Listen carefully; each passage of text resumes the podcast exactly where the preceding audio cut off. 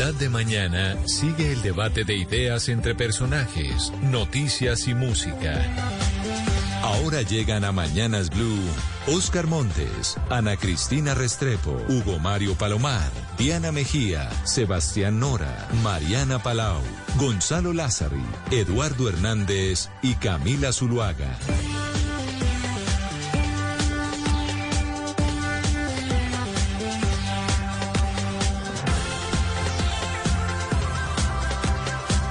Ahora son las 10 de la mañana, 35 minutos. Aquí lo seguimos acompañando desde Mañanas Blue. Cuando Colombia está al aire, pues excelentes noticias, ¿no? Con las que eh, arrancamos este programa. Oscar, yo no sé si usted tuvo la oportunidad de ver esa etapa 17 en la, en la Vuelta a España. Muy emocionante lo que hizo el colombiano, ¿no? Eduardo, mire, quiero decirle que hacía mucho tiempo no disfrutaba de una etapa eh, de, de, estas, estas carreras internacionales. Es que además Rigobert Urán es todo un personaje, ¿no? Él realmente uno se lo goza en la carretera, pero además se lo goza cuando comienza a hablar, cuando comienza a dar declaraciones, hmm. porque es, es, él, es muy auténtico. Claro. Pero sí quiero decirle que esta etapa fue para disfrutarla completamente y además muy, muy, muy feliz y muy orgulloso. Muy emocionante. Se mete además Rigo en el top 10 de la general y Miguel Ángel López se mantiene ahí en el quinto. Es decir, todavía tenemos algunas posibilidades de soñar, ¿por qué no?, con meternos en el podio de la Vuelta a España. Los colombianos, como siempre, dándonos alegrías en el ciclismo. Pues hay motivos para celebrar, Gonzalo, fájese. Bueno, ya que estamos hablando de artistas, o más que artistas, de colombianos, eh, obviamente hay que decir que los miércoles le dedicamos este playlist musical a nuestros artistas. Y el día viernes, como usted sabe, don Eduardo, siempre sale música nueva. Y, a ver, Colombia no es una excepción en cuanto a muestra de sonidos nuevos, novedosos. Juan Pablo Vega es tal vez uno de los hombres más importantes del pop en la actualidad. Y aquí le traigo, amiga mía. Thank you.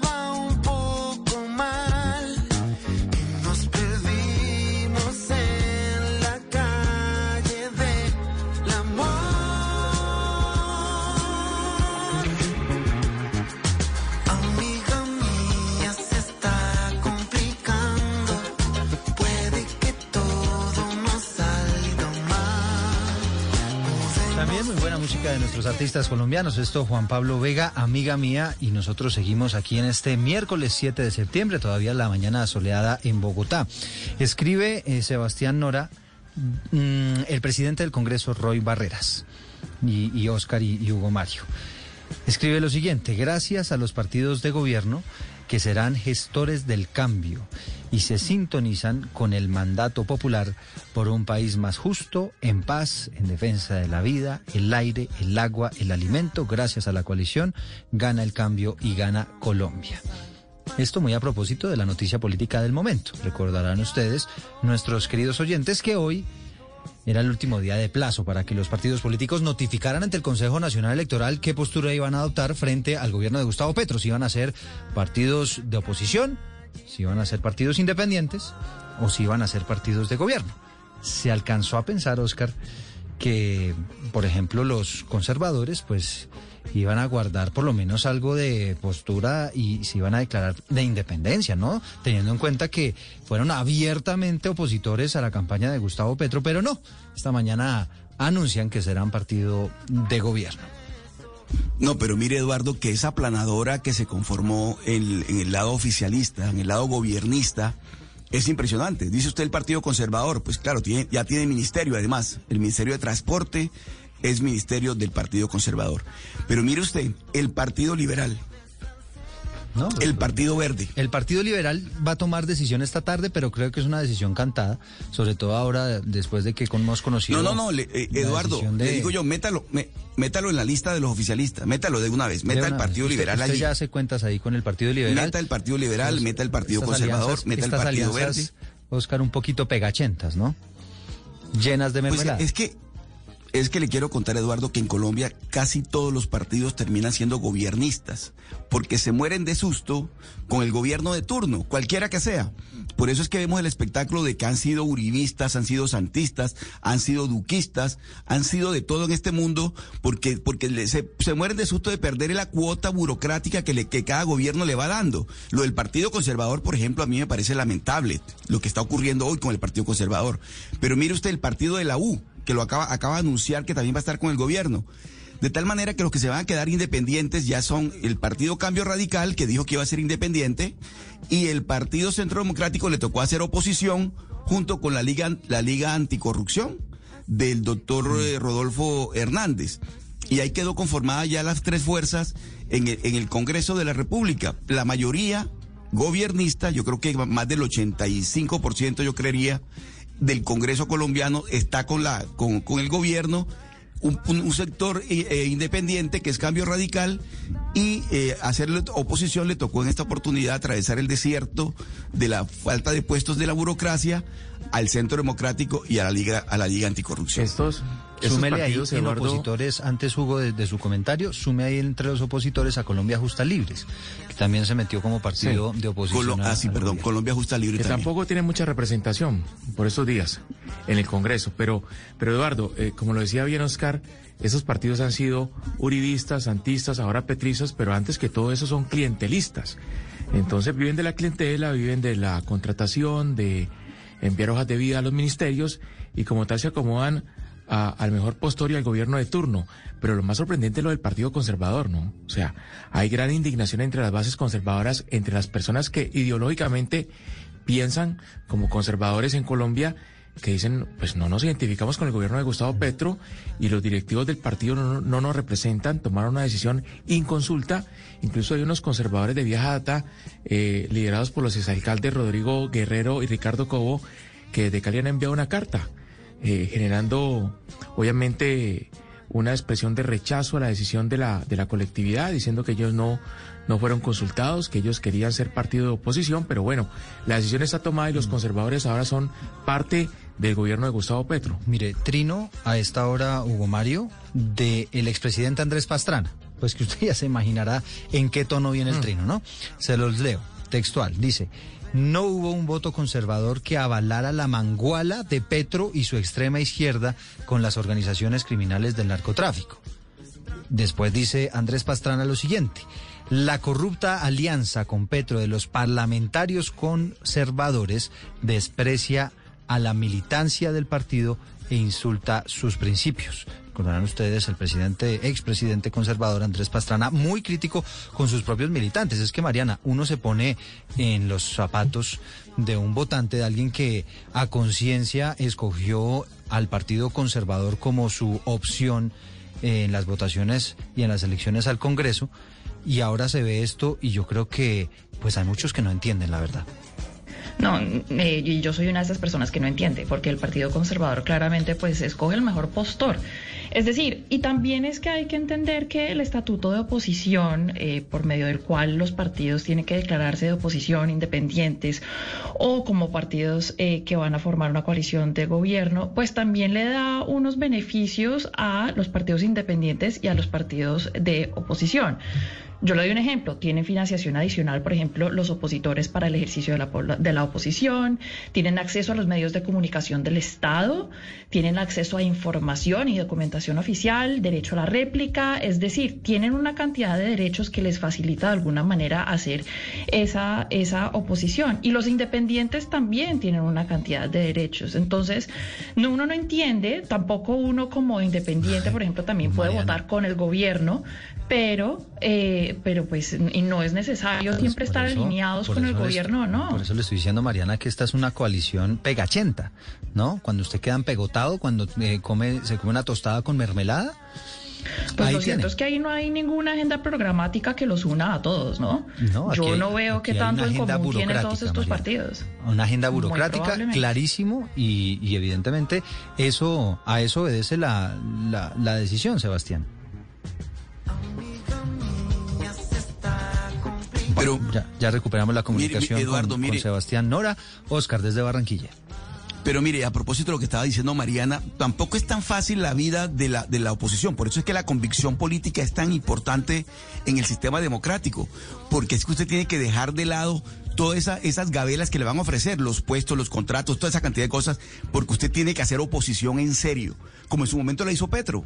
Petro en su momento hizo oposición en serio y mire dónde está, en la presidencia de la República. ¿Qué está ocurriendo? Por ejemplo, el estatuto de oposición dice que la oposición tiene derecho a la réplica. Mire usted la réplica que le hicieron al, al discurso de Petro el día de la posesión. Cero, porque no hubo manera, no tenían los medios para hacerla y así es muy complicado. Mm. Son las 10 de la mañana, 45 minutos. Aquí estamos acompañándolos desde Mañanas Blue. Sin duda, este es uno de los temas del momento, uno de los temas del día. La decisión que están empezando ya a anunciar los partidos políticos, hoy que se está cumpliendo un mes del gobierno de Gustavo Petro, de qué postura van a adoptar frente al gobierno y pues ya muchos partidos están tomando unas decisiones que la verdad no nos sorprenden. Son las 10:45 en segundos hablamos de lo que está ocurriendo con las tarifas de energía en Colombia. Colombia está al aire.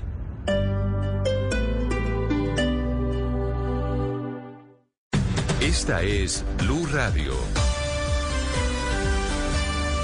Sintonice Blue Radio en 89.9 FM y grábelo desde ya en su memoria y en la memoria de su radio.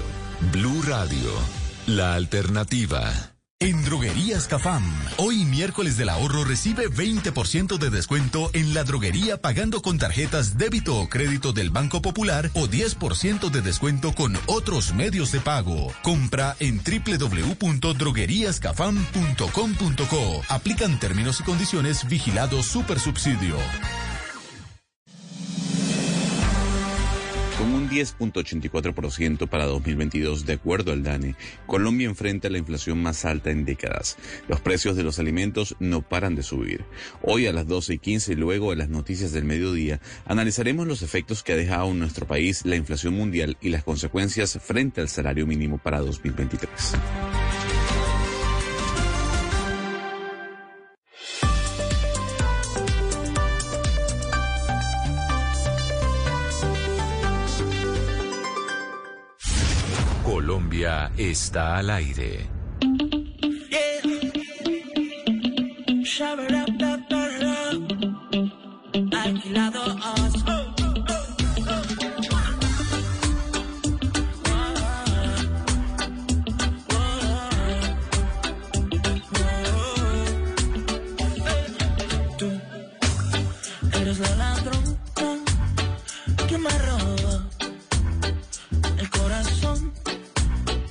que yo guarda para mañana.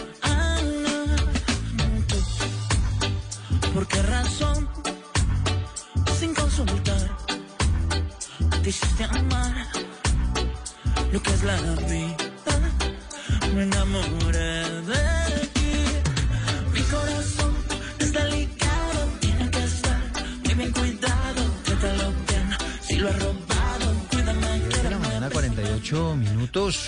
Cover, ¿no, Gonzalo?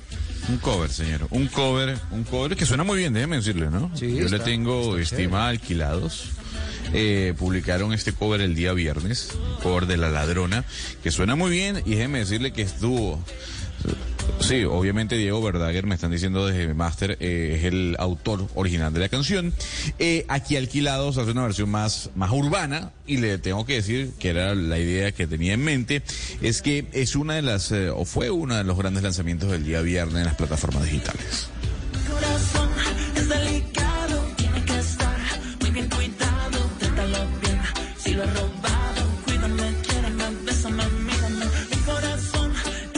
Sandra Fonseca es la directora ejecutiva de ASO Energía y la hemos invitado esta mañana para que conversemos un poco acerca de las posibles salidas que podría encontrar el país en un intento por reducir las tarifas que definitivamente están por las nubes, de acuerdo con el último reporte del DANE. En un solo mes subieron un 25,9% en promedio en todo el país, pero si nos vamos a la costa caribe colombiana, pues allí vemos incrementos mmm, incluso que están por encima o casi llegando al 50%. Doctora Fonseca, bienvenida y gracias por acompañarnos. Saludo aquí desde Hace Energía.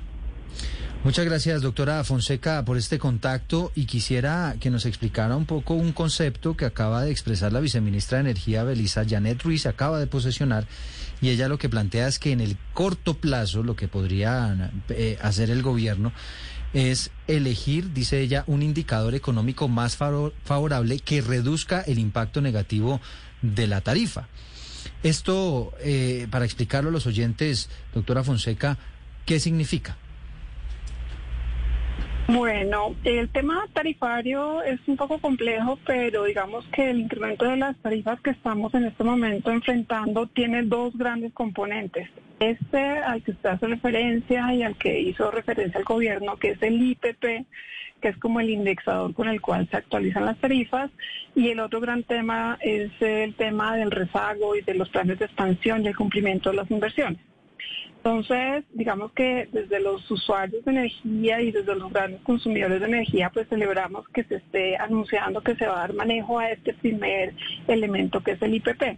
Porque esto es fundamental. O sea, se reconoce claramente que debe haber un indexador de las tarifas, pero el IPP en este momento, con el crecimiento desbordado que ha tenido el último año, no está realmente reflejando un incremento en los costos, en los costos que enfrentan los generadores o los operadores.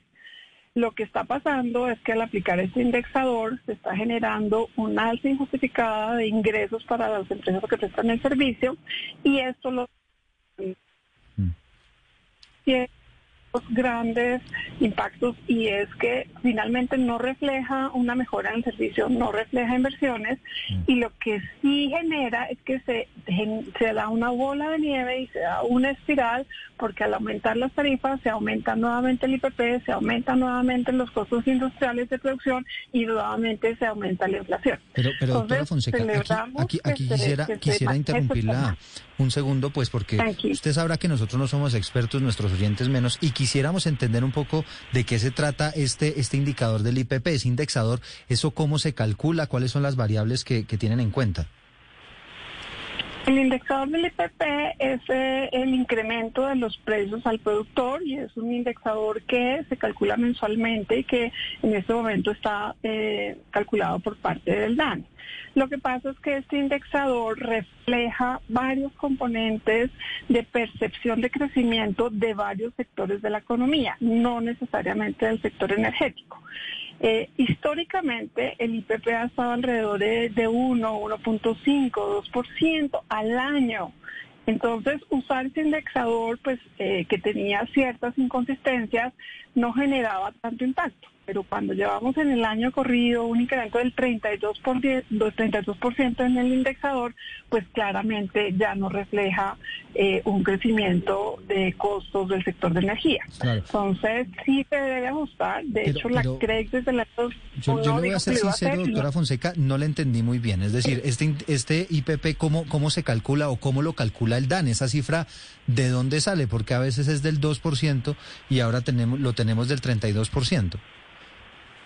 Obviamente esto refleja las situaciones económicas tanto mundial y nacional, pero todos los meses en unas encuestas de crecimiento de los factores de la economía, el factor, la, economía en sectores como alimentos, en, sectores como la, la, manufactura, en sectores como las minas y petróleos, y se hace un promedio y ese indexador es el que luego se lleva para actualizar los precios. Ese indexador en el último año ha crecido era impresionante por toda la situación, digamos, del balance económico que se ha dado en el mundo por el tema de la, de la guerra en Ucrania y también porque, pues, todo el tema de inflación en Colombia también se ha venido eh, aumentando. Entonces, lo que pasa es que ya prohibido usar ese indexador en los precios de energía, porque ya no refleja una situación, eh, digamos, relacionada con el sector de energía. Hay que buscar un eh, factor, un indexador que sí lo refleje y que no genere a su vez eh, una espiral de crecimiento inflacionario que se retroalimenta con el mismo IPP. Eh, sí, es que a nosotros nos dicen que el problema que genera los costos en realidad de la energía, los altos costos de la energía, lo tiene la CREG al momento de aplicar una fórmula donde, como usted dice, el IPP es tomado en cuenta y lo que dice la gente es, ¿por qué toman el IPP si no tiene nada que ver?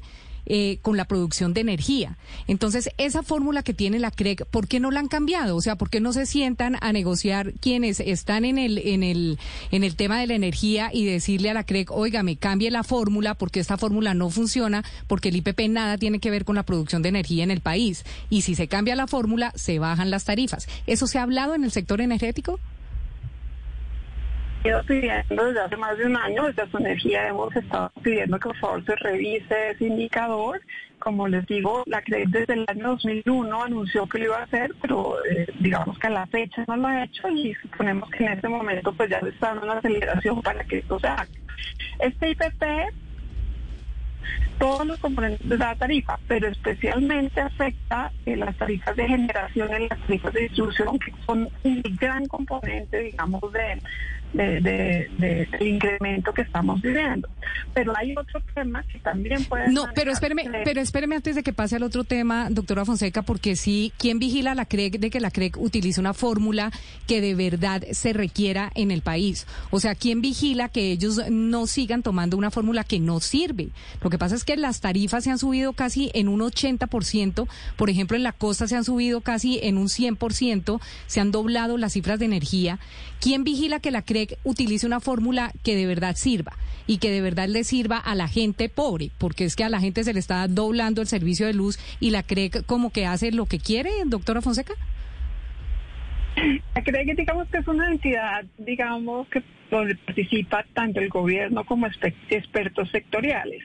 Lo que yo he observado es que tiene una agenda demasiado compleja y demasiado llena y hay algunos temas que han venido dilatándose en el tiempo y que en este momento ya no dan espera.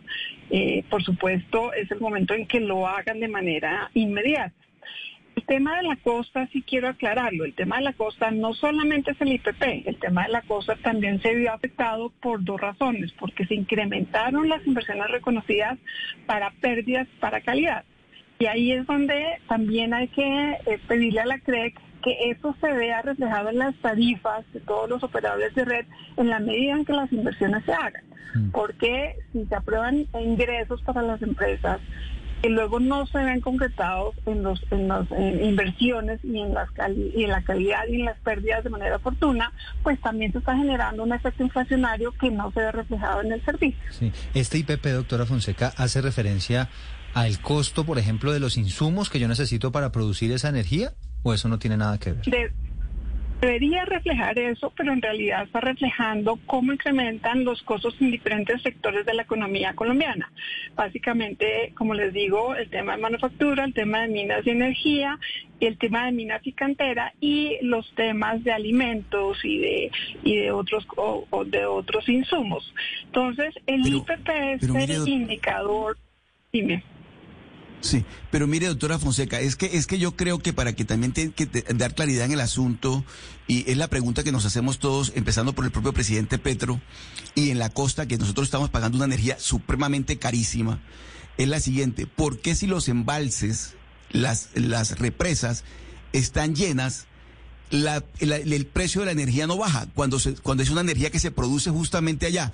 ¿Qué está pasando? ¿Por qué las generadoras, por ejemplo, las generadoras de energía que son las que fijan el precio a las comercializadoras y demás, por qué las generadoras de la energía mantienen el mismo precio?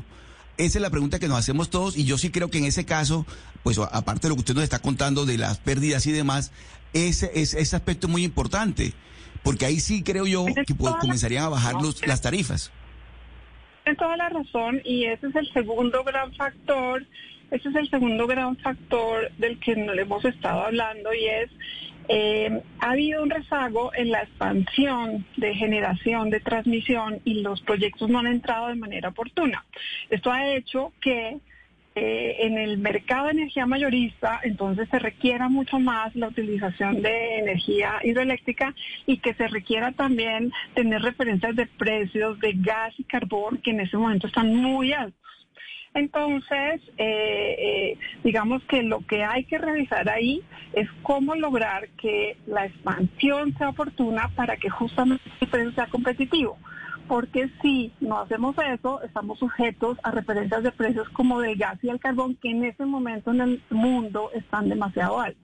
Entonces, ahí también hay que manejar desde el punto de vista de la CREC que se logre eh, una expansión adecuada para que los costos vuelvan y reflejen la energía competitiva que siempre ha tenido Colombia.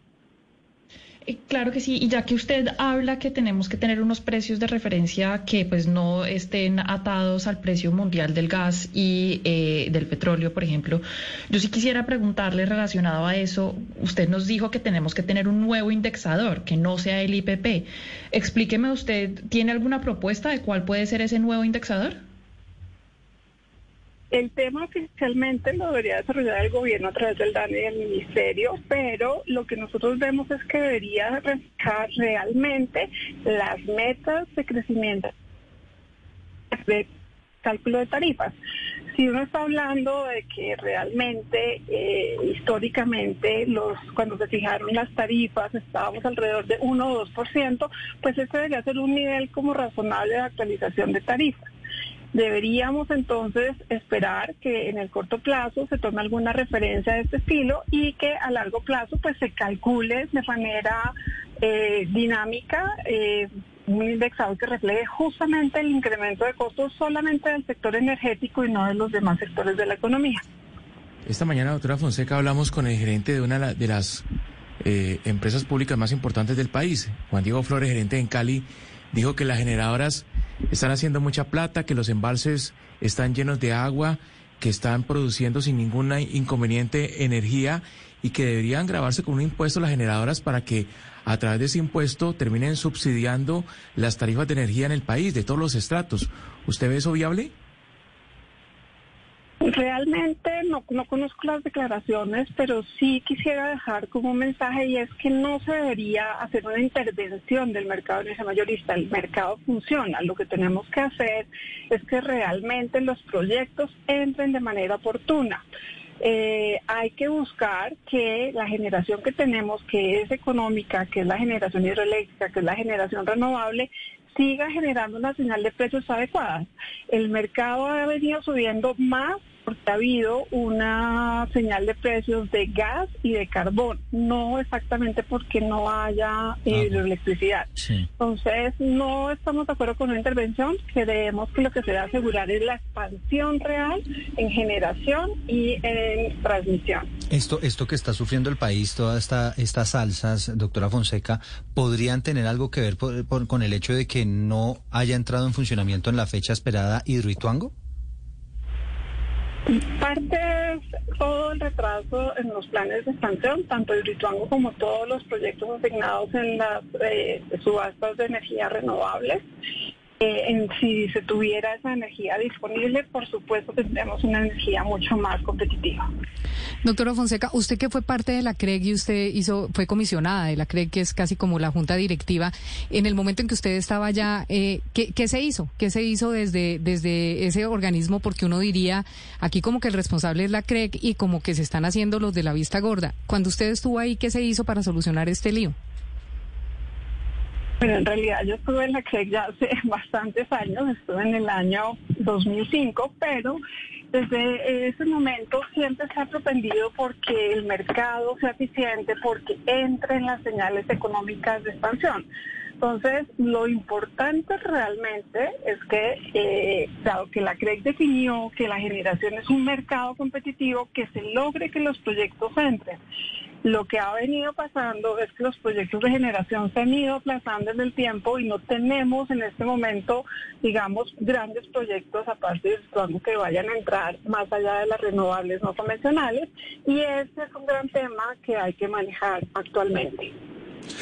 Doctora Fonseca, ¿usted qué opina de algunos analistas que están diciendo que el tema de las tarifas tiene que ver también con las expectativas que se tienen con el gobierno presente de nuevas inversiones, de lo que han dicho del, gas en Venezuela, con, con lo que pasó de Hidroituango y lo que ha sucedido es que las tarifas un poco se están adelantando a esas expectativas de un futuro energético más incierto, que, estos precios reflejan incertidumbre. ¿Usted qué, opina de ese análisis? Lo que realmente es importante entender es que uno no puede, digamos, encarecer los recursos con los cuales hace generación. Por ejemplo, se genera un impuesto adicional al carbón o se genera un impuesto adicional a cualquier otro recurso, pues eso se va reflejado en las tarifas y al verse reflejado en las tarifas, pues también se ha reflejado en el crecimiento de la inflación del país. Por eso hay que ser muy cuidadosos con, eh, digamos, las señales que se dan en materia de mayores costos de gas o de mayores costos de carbón.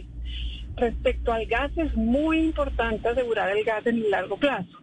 Entonces necesitamos que realmente haya una claridad de cómo se va a abastecer el gas en el país y a precios competitivos, porque el gas también ha venido incrementándose en los últimos años y hay un cierto nivel de incertidumbre en la disponibilidad de gas. De hecho, de manera un poco anecdótica de gas porque va a estar indisponible eh, el gas del centro del país y eso es otro elemento que vuelve y impacta eh, gravemente las tarifas. Sí, pero, pero el gas, eh, bueno, uno entiende el gas, evidentemente, por todo lo que está ocurriendo y demás, pero, pero el, el carbón, ¿por qué está tan caro? ¿El qué, perdón? Es el, que carbón. La, pregunta. Sí, tranquila, el carbón, ¿por qué está ah, tan caro? El carbón es porque a nivel internacional el carbón ha venido incrementándose. Ha habido una demanda eh, adicional de carbón en el mundo porque el balance del gas y el carbón eh, por todo el tema de la guerra de Ucrania ha hecho que las economías de Europa que habían dejado de utilizar el carbón ahora lo estén usando. Eso ha hecho que los precios de carbón en el mundo eh, se básicamente se multiplicaron por cuatro en el último año. Sí, pero nosotros no producimos carbón, doctora, doctora Fonseca. Y, el, y nosotros somos uno de los mayores productores de carbón y la mayoría del carbón que producimos se exporta y eh, se exporta a precios internacionales, se exporta estos precios altos de carbón. Eso quiere decir que el poco carbón que usamos en Colombia, que es marginal, pero que lo usamos, pues también refleja esos altos costos de carbón y eso afecta los precios de contratos de energía en, el mercado colombiano. Es decir, nosotros nos compramos el carbón caro a nosotros mismos, si le estoy entendiendo bien al precio internacional y claramente esa señal de precio de carbón, así usemos poco, pero que necesitamos en algunos momentos utilizarlo, pues está, está reflejando ese costo que, como les digo, se ha disparado en el último año de una manera dramática. quizás esas son las cosas que toca ajustar. Doctora Fonseca, antes de, despedirme, quiero hacerle una última pregunta. Eh, ¿Qué tan grave es lo que está ocurriendo con la hidroeléctrica del Guavio? Amanecimos informando que dos de sus generadoras apagaron motores porque no han tenido la posibilidad de realizarles mantenimiento por un bloqueo que hay en la vía que conecta al municipio de Ubalá con esa hidroeléctrica. Se están quedando las comunidades porque están en muy mal eh, estado esa vía, esa carretera. Y pues esto es una protesta que ya está cumpliendo 24 días y que empieza ya a generar los primeros efectos. Entiendo que esta hidroeléctrica es una de las más importantes del país. ¿Qué tan grave es esa noticia? No conozco la situación específica de, la condición de, digamos, de, haber decretado esta, esta indisponibilidad de las unidades de Guavio, pero es de tenerlas disponibles para el país. Eh, el Guavio genera con agua, genera con hidroelectricidad, es muy importante además para la y se debe asegurar que se mantengan disponibles para el sector energético y para Bogotá, para el centro del país y para todo el país. Es Sandra Fonseca, directora ejecutiva de ASO Energía, atendiéndonos a esta hora, intentando pues eh, explicarnos en qué están las asociaciones, en qué está el gobierno eh, de cara a lo que está ocurriendo en el país con los altísimos precios de la energía. Doctora Fonseca, gracias. Muchas gracias a ustedes. Claro, es que esta hidroeléctrica del Guavío pues representa el 7% de la producción nacional de energía y evidentemente el que se empiece a pagar, el que empiece a pagar sus generadores, pues obviamente genera preocupaciones adicionales. Podría esto afectar a cerca de 2 millones de hogares. Los precios altísimos, Sebastián, de, de la luz y pues bueno, no, no se ven muchas soluciones excepto que empiecen a revisar esa fórmula, ¿no? Que es muy compleja. Sí, una fórmula compleja y, yo me quedo con de esta entrevista con la doctora Fonseca que una intervención abrupta del gobierno sería algo indeseable. Eh, un poco lo que nos ha dicho, nos ha explicado por qué ha subido la energía. Esto ha pasado en todo el mundo, no es un fenómeno solamente colombiano. Las protestas que hay en Alemania, eh, Mariana nos podrá contar en Inglaterra, que tiene a la clase media desesperada por el invierno que se viene en Europa. Pero además lo que nos contaba Eduardo, eh, lo que está pasando, también si de parte del gobierno las señales son de incertidumbre de que no vamos a explorar más gas, de que vamos a importar, gas, eh, importar gas de Venezuela, eh, que vamos a castigar la exportación de carbón porque eso repercute en el precio final, cualquier impuesto castiga eh, la estructura de precios, pues ¿qué es lo que pasa, Eduardo? Que, que todo el mercado de, de energía empieza a pensar que en unos años pues será mucho más caro llevarle a las casas gas, energía, agua y servicios públicos a la gente. Sí, pero mire, Sebastián, pero es que mientras usted trata de entender la fórmula, la bendita fórmula, lo cierto es que el usuario, que es el, último eslabón de la cadena que comienza con los generadores o las generadoras de energía, hasta el último eslabón que somos nosotros los usuarios que estamos pagando las consecuencias de todo lo que está ocurriendo en el mundo y en Colombia y la fórmula y demás, la situación se vuelve insostenible. Aquí va a estar el presidente Petro esto, eh, mañana ah, ocupándose exactamente del tema del, del, alto costo que se está pagando por las tarifas de energía en Colombia, pero en particular en la región Caribe. Lo decía Eduardo al comienzo. Por ejemplo, Santa Marta está pagando en, el incremento a nivel nacional del 25%, en Santa Marta está en el 49%, en Barranquilla en el 47%.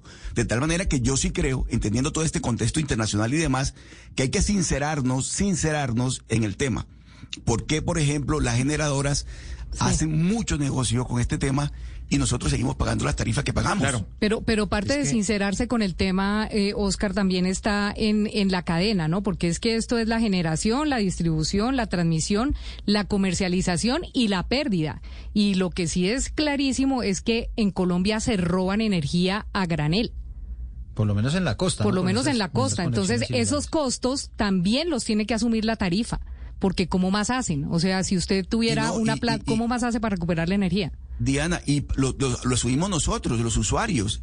a nosotros terminan transfiriendo esos, esos robos de energía, porque hay una cultura de no pago que si, si, si bien es cierto que en la costa es muy alta, en la región Caribe, ya es una, una, una figura que se ha generalizado en todo el país. Incluso una de las propuestas que están haciendo las generadoras de energía es, está bien, yo le subsidio, yo le voy a poner parte de, del dinero para bajar un poco las tarifas y después vía tarifa pues usted me lo va devolviendo poco a poco. Es un poco como prestarle la plata a los consumidores para después irlas pagando poco a poco. Decía Hugo Mario en Cali. No, yo creo que poca gente, Eduardo, terminó entendiéndole a la doctora Fonseca cómo funciona el tema del cálculo tarifario. Ah, no, eso es. Para el servicio de energía en Colombia. Pero obviamente lo que sí sigue preocupando y va a seguir preocupando al ciudadano es que va a tener que pagar cada vez más por la tarifa de energía.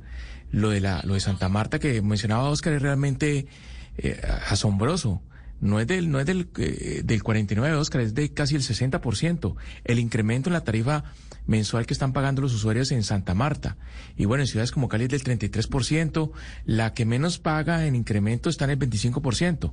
El incremento, digamos, el, el, el menos, menos fuerte para los usuarios, para el bolsillo de los usuarios. Entonces, pues como lo decíamos esta semana, Eduardo, cuando sube la energía, así como cuando sube la gasolina, suben otros productos y se encarece la vida de los colombianos. Bueno. Mire, Hugo Mario, y esto va creando un caldo de cultivo, un caldo de cultivo peligroso, de orden público, de alteración social. La gente está muy inconforme. A este tema, y hablo por la región Caribe, tienen que pararle bolas. El alcalde, por ejemplo, el alcalde de Barranquilla, el alcalde de Pumarejo está diciendo, bueno, vamos a ver qué, qué solución le encontramos a este problema, el mismo pero está muy delicado el asunto. Sí, el mismo, Exactamente. eh, proponiendo inclusive protestas, porque evidentemente cuando usted se le mete en Sebastián con lo fundamental, pues la cosa es distinta, ¿no? No, yo, yo, yo, entiendo que mucha gente sufre con esto, esto es muy delicado, pero uno también tiene que, sincerar lo que cuestan las cosas, Oscar, eh, y lo que pasa con la gasolina, porque es que además los precios son señales, y si eh, la energía está muy barata, si no cuesta, lo que hace, usted le manda la señal a la gente de que puede desperdiciar, de que puede gastar más de lo que debe, porque está subsidiando esto. En cambio, si la energía cuesta lo que cuesta, pues la, también una cultura de racionalizar, de gastar menos, de no subsidio. Al final, eh, eh, eh, eso es lo que hay que hacer, pagar lo que cuestan las cosas. Imagínese que, como pasa en Argentina, que la gente no paga lo que cuesta la energía. ¿Qué es lo que pasa? Hay despilfarro, se, la gente no racionaliza y podemos llegar a que Colombia pues, tenga una cultura de, de pagar menos, de, de, consumir menos. Estamos de, de acuerdo, pero cuando la tarifa se vuelve impagable, impagable como estamos en este momento. Le voy a decir, no lo quiero, nunca hablo de mis asuntos personales. Yo pagaba 280 mil pesos, estoy pagando 600 mil pesos. ¿En, cuánto tiempo? ¿En cuánto tiempo, Oscar? En, tres meses. En cuestión de tres, meses. se le triplicó. Claro, pero es, esto, es, lo que está ocurriendo en, la, en, la, en Colombia, pero en la región Caribe en particular, Eduardo. Esa es la, la famosa fórmula de la que hablaba la doctora Fonseca, pero además lo que yo le estoy contando, desde el primer eslabón, que son las generadoras de energía, que también allí digo yo, hay que también mirar qué están haciendo y cuáles, y, y, como todos vamos a poner, qué van a poner ellas también. Para, para, que durante la cadena, en todos esos eslabones, al final nosotros, que somos el último eslabón, el usuario, terminemos siendo menos castigados. Porque es que en este momento los únicos que están siendo castigados duramente somos nosotros los usuarios. No hay, no hay nadie más. No, total, pero, pero sí digamos que Sebastián tiene un buen punto y es que a través de subsidios no sé qué tanto se solucionan las cosas. No solamente porque pues disfraza el verdadero precio de lo que, de lo que cuestan las cosas y no, eso es un desincentivo para ahorrar y dejar de consumir tanta energía, sino también que eso porque eso termina siendo un subsidio para las generadores de energía. Entonces, a través de las personas a las que se les da un subsidio, esa plata pues se utilizará de pronto para pagar esa cuenta de luz que está llegando tan cara. Ahora, lo que sí es cierto es que estas eh, generadores de energía y todas las compañías similares, pues sí tienen que estar reguladas porque son un monopolio natural, es decir, es un monopolio que no puede evitarse porque la escala es tal que solo si la hace una compañía o máximo dos o unas pocas, pues es que se llega a dar una utilidad. Entonces este es un caso en el que se tiene que dar una regulación interesante y fuerte por parte del Estado y tenemos que ver que entonces cuántas son las utilidades que se están dando debido a que se están indexando los precios al IPC Mire, eh, Eduardo, acá están eh, escribiendo los oyentes. Me escribe uno desde un municipio del Atlántico. Dice que vive en una urbanización que se supone es estrato 1 y pasó de pagar 120 mil pesos mensuales por la tarifa energía a 250 mil pesos mensuales. Hmm. Es, es, el promedio mensual que paga. O sea, para una persona de estrato 1 es, es, una tarifa demasiado alta. Y, y dice esta persona que nunca pensó que iba a extrañar a Electricaribe como hoy la está extrañando. y piense que es una persona que quizás se gane el mínimo, ¿no? Entonces ahí usted empieza a hacer los descuentos, se le está yendo el 25, el 30% del salario pagando el servicio de luz. Una 16 en Mañanas Blue cuando Colombia está al aire. 11 16. Colombia está al aire.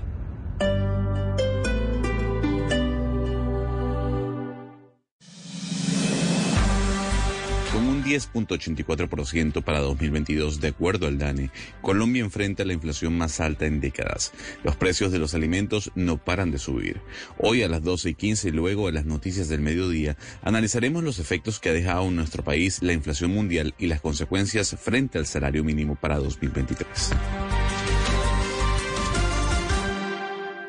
En Droguerías Cafam, hoy miércoles del ahorro recibe 20% de descuento en la droguería pagando con tarjetas débito o crédito del Banco Popular o 10% de descuento con otros medios de pago. Compra en www.drogueríascafam.com.co. Aplican términos y condiciones vigilado super subsidio.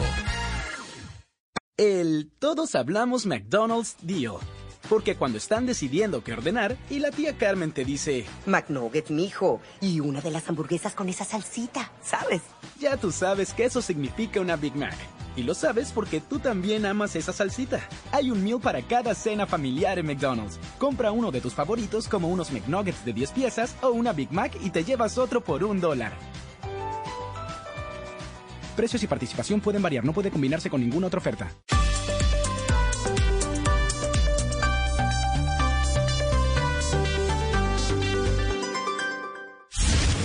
Colombia está al aire.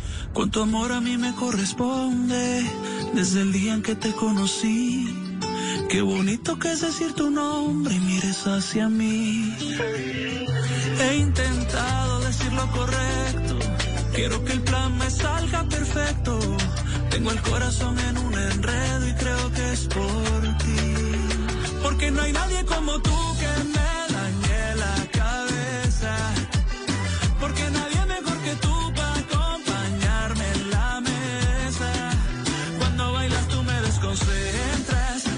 ya te habías dado cuenta.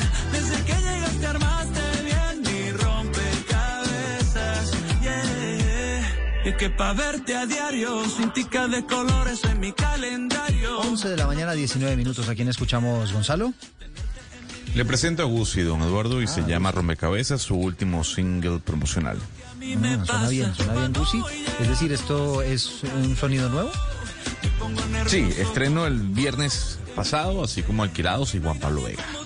Ah, bueno, esté pegado siempre a las aplicaciones digitales que los viernes lo sorprenden con música nueva. 11.19, Gonzalo. ¿Cómo así que va a haber reunión entre Vladimir Putin y Xi Jinping? Ocurre después Bueno, de, a ver. de la invasión de Rusia a Ucrania. Creo que es la primera vez que se reúnen después de ese episodio, ¿no? Sí, señor. Eh, va, a haber la- el- va a ser el primer encuentro entre, entre ambos mandatarios luego de básicamente esta, esta invasión a Rusia que ya cumple vari- varios, creo que más de seis meses, ¿no? Porque fue en, en marzo. Eh, eh, se van a encontrar en Uzbekistán, eh, don Eduardo, el 15 y 16 de septiembre, o sea, la semana que viene, en medio de una cumbre regional eh, que va a haber en Uzbekistán. Lo interesante es que más allá de coincidir con otros mandatarios de la región, ya se confirma que habrá una reunión privada entre Rusia y entre China. Lo que ha dicho de alguna otra forma el gobierno chino es que hablarán un poco de la situación que se está viviendo con Ucrania, del apoyo que pudiese dar el gobierno de China para una posible paz. Lo que dice, repito, el gobierno del gigante asiático es que de alguna otra forma Xi Jinping le tendería puentes a Vladimir Putin para una posible conversación que ya se estaría llevando a cabo muy por debajo de cuerda con el gobierno de Ucrania, repito, para una posible paz. Y China, Gonzalo, al igual que la India, pues están comprando mucho petróleo, el petróleo que eh, y el gas que el señor Putin ya no exporta a Europa porque él mismo ha cortado el suministro de gas a ese al continente viejo. Ahora no sé si usted vio que hoy el señor Putin se mandó un discurso bastante agresivo, dijo que pues las sanciones a su país no habían funcionado, eso no había tenido ningún impacto negativo sobre la economía del país, pero también dijo una mentira y fue que eh, ese acuerdo que, al que se llegó con Ucrania para poder exportar los granos que tanto necesita el mundo, eh, pues eh, debería revisarse porque se estaba exportando hacia Europa y no hacia regiones que de verdad lo necesitaban. Eso es falso porque el primer cargamento de granos que salió desde Ucrania llegó a Etiopía, un país en el que hay una hambruna y un conflicto interno terrible. Aquí por nuestro hemisferio, sobre las noticias internacionales, pues tienen que ver con lo que está pasando con la política internacional de Colombia. Aquí estamos, Gonzalo, esperando comunicado de la Cancillería o algún tipo de pronunciamiento del canciller Álvaro Leiva para que nos cuente si es verdad o no lo que ha informado un periodista en Nicaragua que se llama William Grigsby. ¿Lo vio? Sí, señor. El hombre, sí, señor. el Conversaciones, hombre- ¿no? El hombre lo que plantea básicamente es que el presidente de Colombia, el presidente Gustavo Petro, ha utilizado a unos mensajeros para que vayan y le digan a Nicaragua que él está dispuesto a acatar y a darle el mar que le concedió eh, la, eh, la Corte Internacional de Justicia de la Haya a Nicaragua, en ese diferendo limítrofe allá con San Andrés y todos los tema, todo el tema del Mar Caribe, siempre y cuando haya una liberación de unos presos políticos. Obviamente un tema espinoso, ¿no? ¿Usted cómo se siente con esa noticia? Se lo pregunto. A ver, yo aplaudiría, yo, yo aplaudo el gesto de Gustavo Petro para con la democracia, eh, aplaudo el gesto de Gustavo Petro como presidente para la liberación de los presos políticos, eh, para la injusticia, para combatir la injusticia. Ahora, yo no soy colombiano. siendo colombiano tal vez mi, mi, mi, mi visión puede cambiar, porque aquí lo que está haciendo el señor Gustavo Petro es cediendo parte de la lucha de un país frente a la defensa de los derechos humanos en América Latina, siendo él el líder, ¿no? Y la cabeza. Claro, pero, pero están de, de por medio las zonas limítrofes y los límites de un país, ¿no? los límites de por, su por- país. por eso mismo, por eso mismo, siendo colombiano, siendo colombiano a lo mejor mi percepción sería distinta. Ahora, fuera, siendo, siendo foráneo, digo, aplaudo lo que está diciendo, si es que es verdad, o esas conversaciones por el bien de Nicaragua y de, de- y de los de- derechos humanos. Ahora, como colombiano, eso sería un golpe al ego, ¿no? Claro, pero, pero usted cree, eh, Eduardo, que Daniel Ortega, el, el dictador nicaragüense, le va a devolver a, a Colombia parte del, del, del, del mar que perdió en, en el litigio? Creo que eso no va a pasar. No, pues O sea, es, ya- que, es que es que fíjese, Hugo, que nosotros nos ponemos bravos por la negociación o eventualmente uno se puede molestar por eso que está negociando Gustavo Petro, si es que es cierto. No, por eso digo, insisto, estamos esperando una declaración del canciller Álvaro Leiva o de la Cancillería. Eh, pero lo cierto es que eh, allá en Nicaragua están ofendidísimos, porque es que allá dicen, no, no, no, ¿cómo así que están diciendo que van a acatar el fallo a cambio de algo? No, es que tienen que acatar el fallo. No, esa es la posición de Nicaragua, que es muy distinta, Oscar. Eduardo, pero es que en estos casos sí se requiere urgentemente, pero urgentemente, el pronunciamiento del canciller Leiva. Es que esto que está pasando es gravísimo y necesitamos que, el, que Leiva le hable al país. Exactamente qué es lo que se está hablando con, con- con Nicaragua, para no decir qué es lo que se está negociando con Nicaragua, pero además también con, con Venezuela. Es que el embajador Benedetti acaba de decir que, que hay que comprarle gas a Venezuela ya. ¿Cómo así? ¿Y la soberanía energética del país en qué está? Mm. ¿Y la soberanía territorial que tiene que ver con todo este litigio con Nicaragua en qué está? No, Entonces, yo sí creo que en estos casos se requiere con urgencia que la Cancillería se pronuncie, porque si no, vamos a estar en un Pero, mar, Oscar, en ver, un mar de no- no dudas como el mar de San Andrés. No entiendo algo. Usted dice que es gravísimo lo que, lo que publicó el periodista. ¿Por qué es gravísimo? Porque quiero escuchar la voz de un colombiano. No, no, perdón, hay que escuchar a la Cancillería que es la voz oficial, porque es que eso es una versión de acaba- Nicaragua. Es un señor que está diciendo allá en una emisora lo que está diciendo. Por eso es que en este caso se requiere que la Cancillería se pronuncie y le diga al país exactamente en qué estamos con Nicaragua. Y además, después de la- del retiro, y- cuando, y cuando para la reunión de la OEA. resolverle- Y para resolverle su pregunta, Gonzalo, pues una de las preocupaciones, entre otras cosas, es que Nicaragua no para ahí. Usted tiene claro que Nicaragua quiere llegar casi a las costas de Cartagena, ¿no? En cuanto a los, los límites Lo con sé, Colombia. Por eso, pues entonces, ahí sé. está. Pero ahí se pondera entonces, no, pero entonces, a ver, pero Eduardo, pero no, no, pero entonces ahí se pondera entonces, eh, usted como ciudadano de América Latina pondera a su nación o pondera lo que está ocurriendo en otros países. O sea, ¿qué, es más importante? ¿Lo que está ocurriendo en Nicaragua o las zonas limítrofes de Colombia? Mm. Como colombiano, le pregunto. No, pues evidentemente puede, puede ser la, la defensa del territorio. Es que lo que dice Oscar es cierto, hay que mirar cuáles son las circunstancias, a quiénes es que quieren sa- sacar de la cárcel allá en, en Nicaragua. Es decir, son muchos Todo, factores. todo, claro. Sí, pero, pero esto de, de- yo le doy un, una parte de mi territorio si usted libera a gente que a lo mejor no tiene nada que ver con nosotros. Pues entonces, no sé, creo que es un tema debatible, pero insisto, es importantísimo que la Cancillería aclare este asunto. Y sobre lo de Venezuela, lo que ha dicho el embajador Armando Benedetti es básicamente, no, pues empecemos a comprarle ya gas a Venezuela. Y ahí la otra pregunta que surge es, entonces, si el doctor Armando Benedetti va a defender los derechos de los colombianos o si más bien está en ese lugar para defender los derechos de los venezolanos, que es lo que en apariencia se da, ¿no? Ha, recibido muchas críticas esa, esa última declaración de, el, del, del embajador Armando Benedetti. Incluso, usted sabe, el, el expresidente Iván Duque Gonzalo se ha metido poquito eh, hasta ahora en, en el gobierno de, de Gustavo Petro, pero sobre esto sí ya ha emitido varios trinos criticando esa postura del, del embajador Benedetti. Sí, no tiene sentido. Créame que no tiene sentido, sobre todo cuando la industria gasífera y petrolera de Venezuela está por el piso. No tiene ningún tipo de sentido. Son las 11 de la mañana y 27 minutos. Ya vamos en segundos a conversar sobre la decisión que tomó en las últimas horas la Comisión de Ética del Senado. Ha decidido que la Procuraduría sea la que se encargue de la investigación al senador Alex Flores. Este es el hombre que protagonizó ese escándalo a las afueras del Hotel Caribe en Cartagena que insultó policías estando borracho en una eh, en un episodio de intolerancia que aparentemente se genera porque Alex Flores quería meter a una joven al hotel sin la debida identificación. Y lo que queremos es saber exactamente por qué la Comisión de Ética toma esta decisión y no solamente eso, sino cuál podría ser la sanción para el senador Alex Flores, eh, pues frente a este asunto. Recordemos, Oscar, que a Alex Flores el Congreso le ha concedido una licencia no remunerada de 15 días eh, pensamos nosotros, o uno intuiría, pues para manejar su situación con el licor, ¿no? Que él mismo ha reconocido tocó fondo. Sí, pero, pero esa licencia, eh, aunque diga que sea, que no es remunerada, eh, Eduardo, mire, eso todo, todo comenzó mal y va mal y va a terminar mal.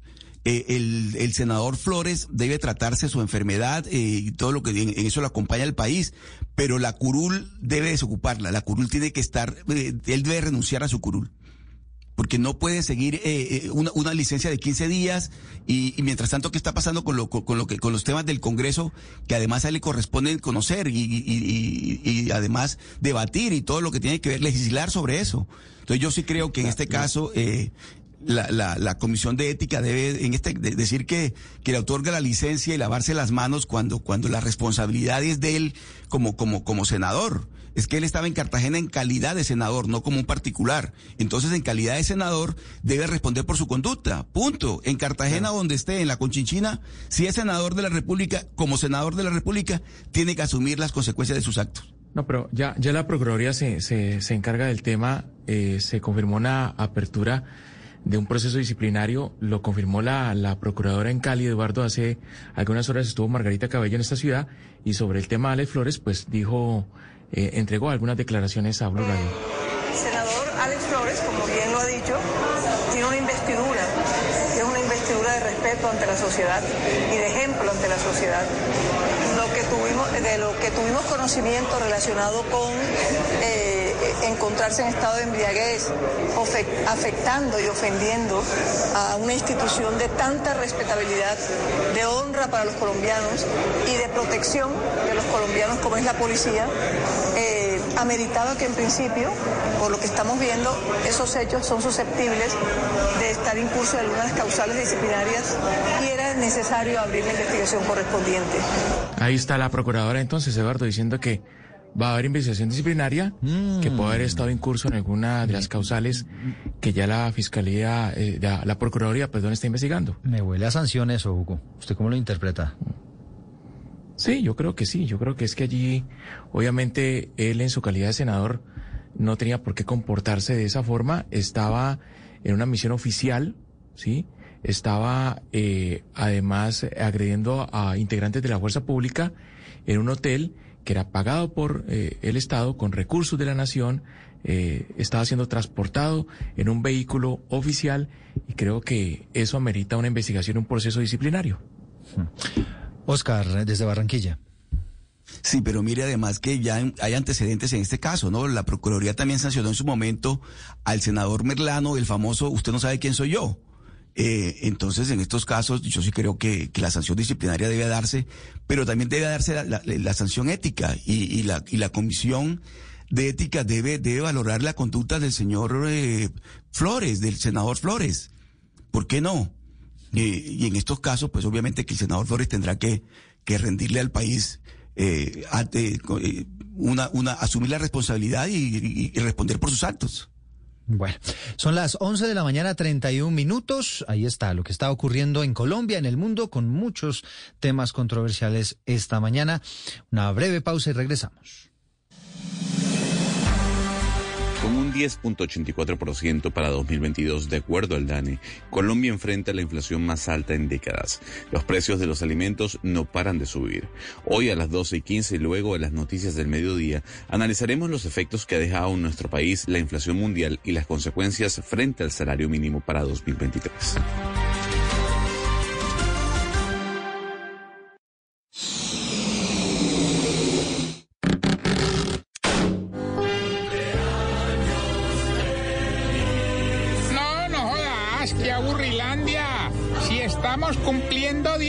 10 años, celebremos con todo. Las niñas. Sale esa belleza. Se le salió de madre. ¿Qué le pasa? Ahora sí, que se sienta que Blue Radio está cumpliendo 10 años. Por eso este viernes vamos a celebrar con lo mejor de Voz Populi en estos 10 años. Ay, ay, ay, lo mejor de Voz Populi en estos 10 años. Uy, va a durar 10 minutos. Digo yo, ¿no? Digo yo, digo yo. Tarcisio, Dorita, no más. El viernes será un programa especial. Recuerdos, personajes, anécdotas y muchas risas. Eh, Pregrabadas. Los esperamos el viernes a las 4 de la tarde para celebrar los 10 años de Voz Populi. Venta de boletas tarcitickets.com. No, señor, ¿cuál boleta? Hombre, no. Viernes de 4 a 7, especial de aniversario. 10 años de Voz Populi. Una pizca de humor para nuestra dura realidad. Colombia está al aire.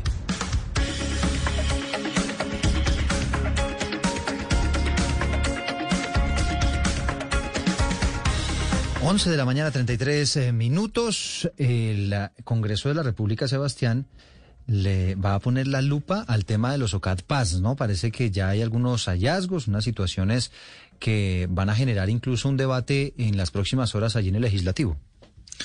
Sí, Eduardo, eh, después de que se ha aplazado un par de veces, por fin los citantes eh, del primer debate de control político sobre este tema van a estar al frente Jennifer Pedraza, recordemos ella es eh, del movimiento Dignidad, Catherine Jubinado de la Alianza Verde, también va a estar Carolina Giraldo y si no estoy mal, también el, el, el representante Marín de Comunes.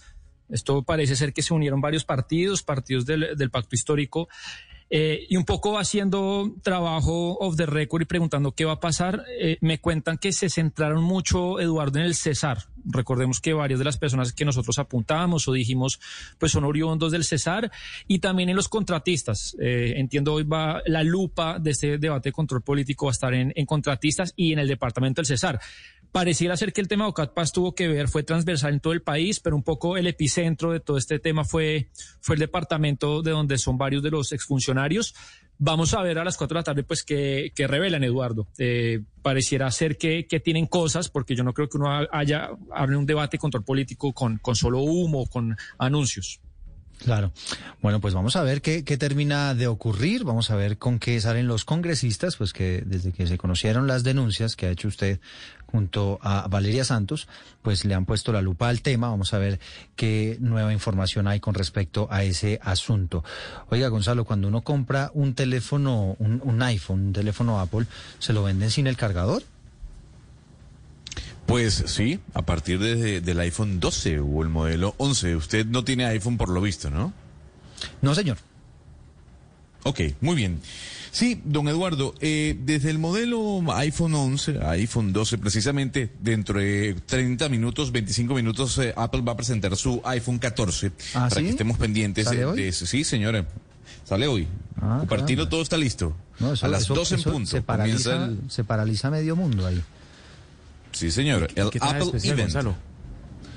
Pues usted sabe, eh, don, don Hugo, que hay mucha especulación previo al lanzamiento de los nuevos teléfonos o dispositivos de Apple, ¿no? La acción no está nada bien en este momento, ha caído, eh, porque los rumores indican de que no habrá gran sorpresa, ¿no? De que los cambios no serán tan drásticos. Eh, se prevé que vayan a presentar, y esto solo eh, información, repito, mm, rumor en- dentro del mundo de la tecnología, se prevé que vayan a presentar sus nuevos AirPods, una, una versión nueva de los AirPods, que son los audífonos Bluetooth, pero más allá de eso, no se sabe bien cómo llegará este nuevo iPhone 14.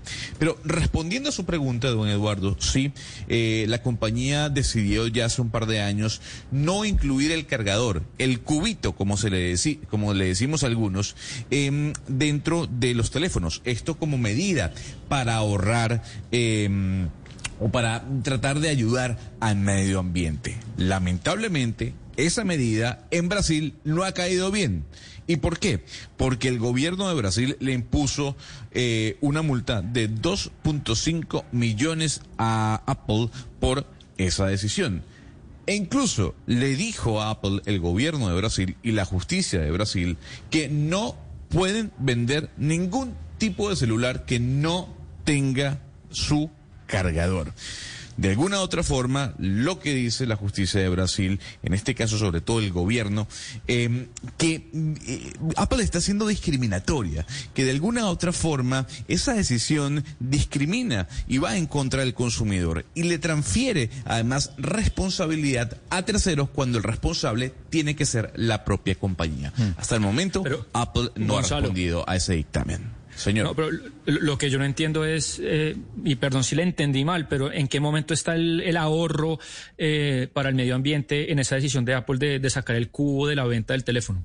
¿Cómo se produce ese ahorro? bueno, a ver, eh, el, el plástico, el plástico que usted necesita para eh, fabricar esos cubitos, eh, don Sebastián Nora, es, es ¿Y a cómo ver, carga el primero partamos del hecho que esos cubitos, por, por es- porque con el cargador del, an- del antiguo iPhone o de alguna otra forma con un genérico.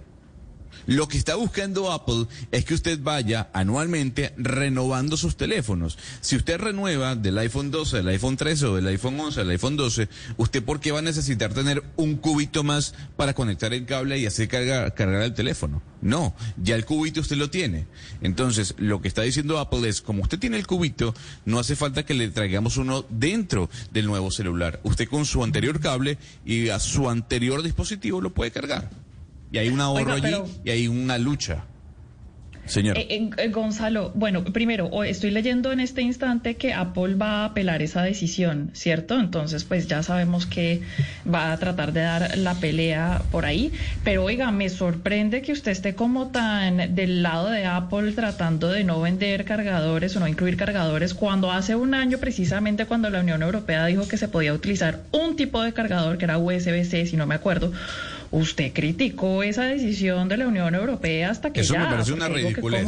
Y es completo. Pero ¿por qué eso le parece una ridiculez Es una no? ridiculez. A ver, bueno, eh, pero al Porque, margen de, de- a de ver, sus preferencias, yo lo que creo acá es que, que eh, eso es algo de lo que a mí, por ejemplo, no me ha cautivado, eso es algo personal, pero, por ejemplo, que usted lo obliguen, entonces compra el teléfono y entonces, como no le sirven unos audífonos normales, tiene que comprar el adaptador y eso vale un poco de plata.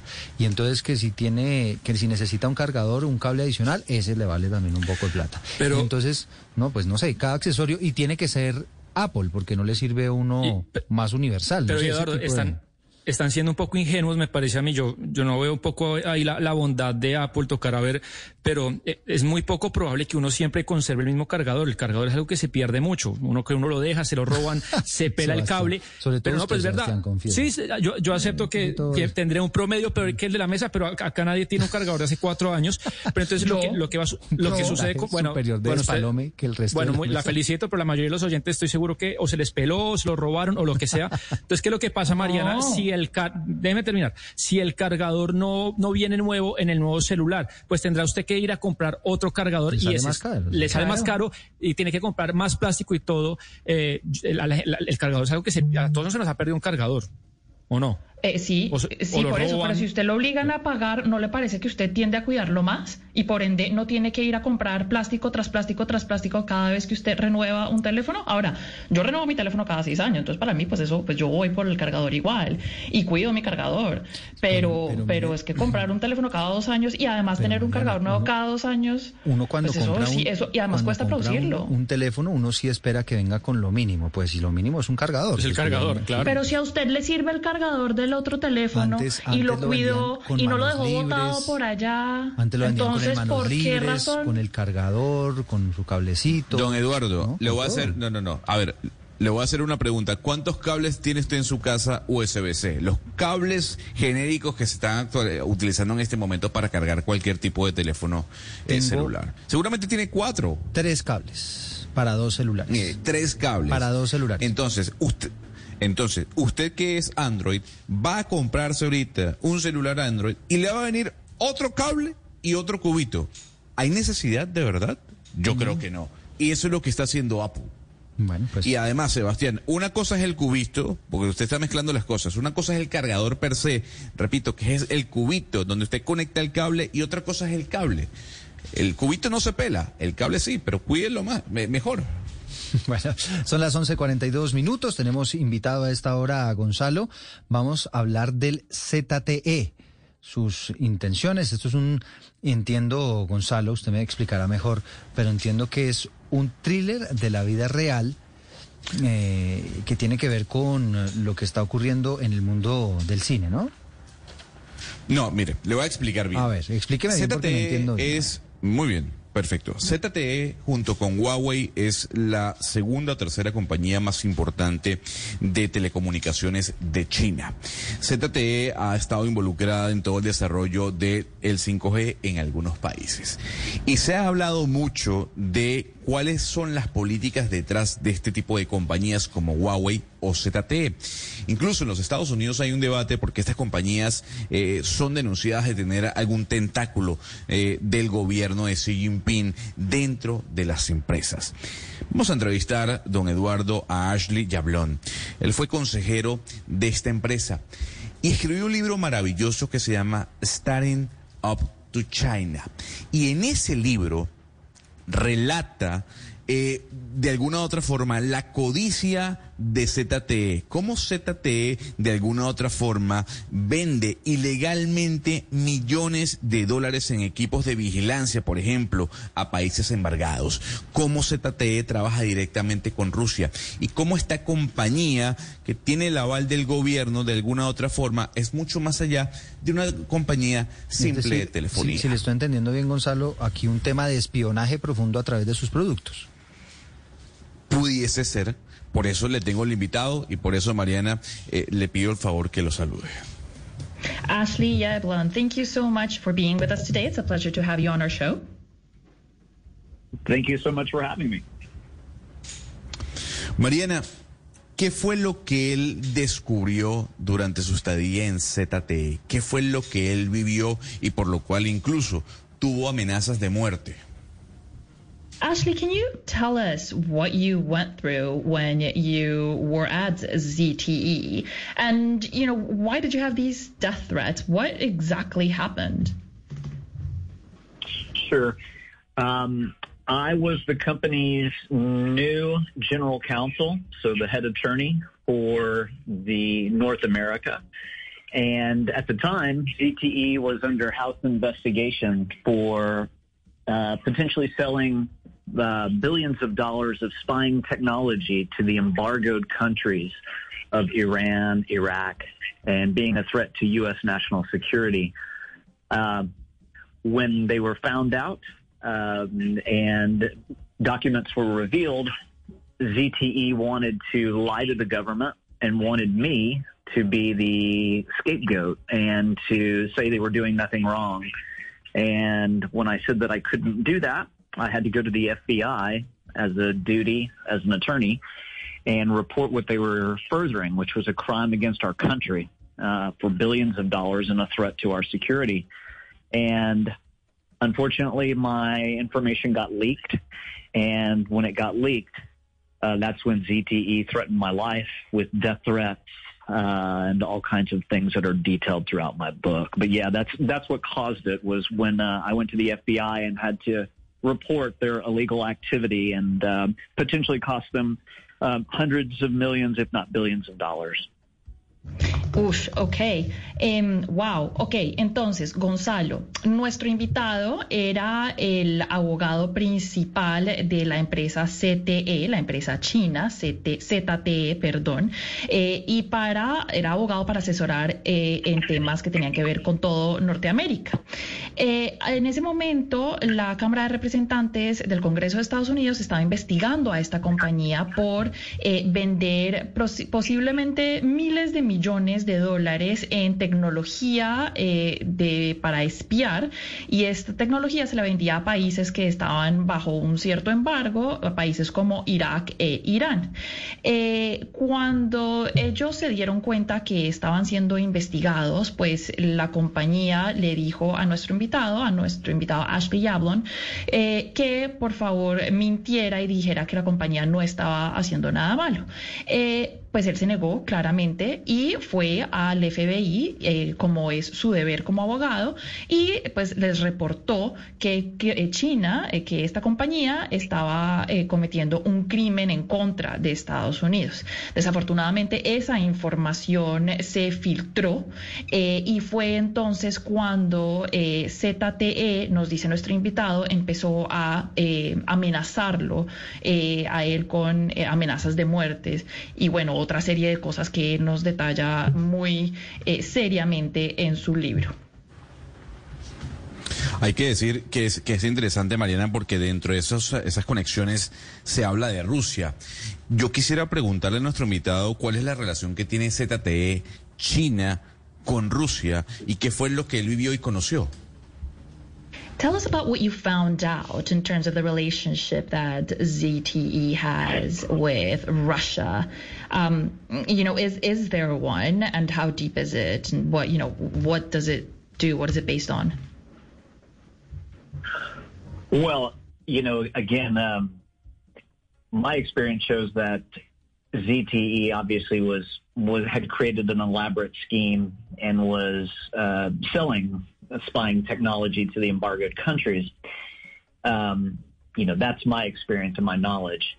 Currently, we see a lot of Russia, and uh, obviously with their involvement with the Ukraine, uh, a lot has been made of China supposedly being uh, a, a financial support to Russia.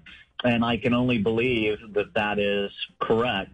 I think that China is trying to balance and not show too much support for Russia uh, because of such uh, involvement with the UN, the United Nations, and doesn't want to uh, be associated. But but I think there are ties of, of financial assistance from China to Russia in support of its war with the Ukraine. Entonces, Gonzalo, pues eh, su experiencia, la experiencia de nuestro invitado en esta empresa, pues claramente eh, él aprendió que esta compañía ZTE tenía creado un esquema muy elaborado para vender eh, tecnología de espionaje.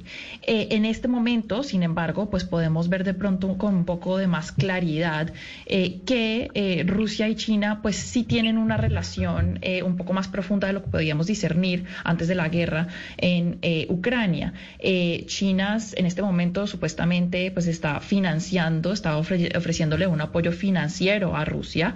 Eh, hay toda la información que tenemos hasta el momento apunta hacia esa dirección, pero también China está tratando como de balancear un acto aquí porque trata de no demostrar mucho públicamente al menos su apoyo además porque tiene una relación muy activa con la ONU, entonces pues no quiere estar asociado con un país que en este momento eh, recibe tanto rechazo por parte del mundo, pero definitivamente eh, hay un apoyo financiero por parte de China hacia Rusia.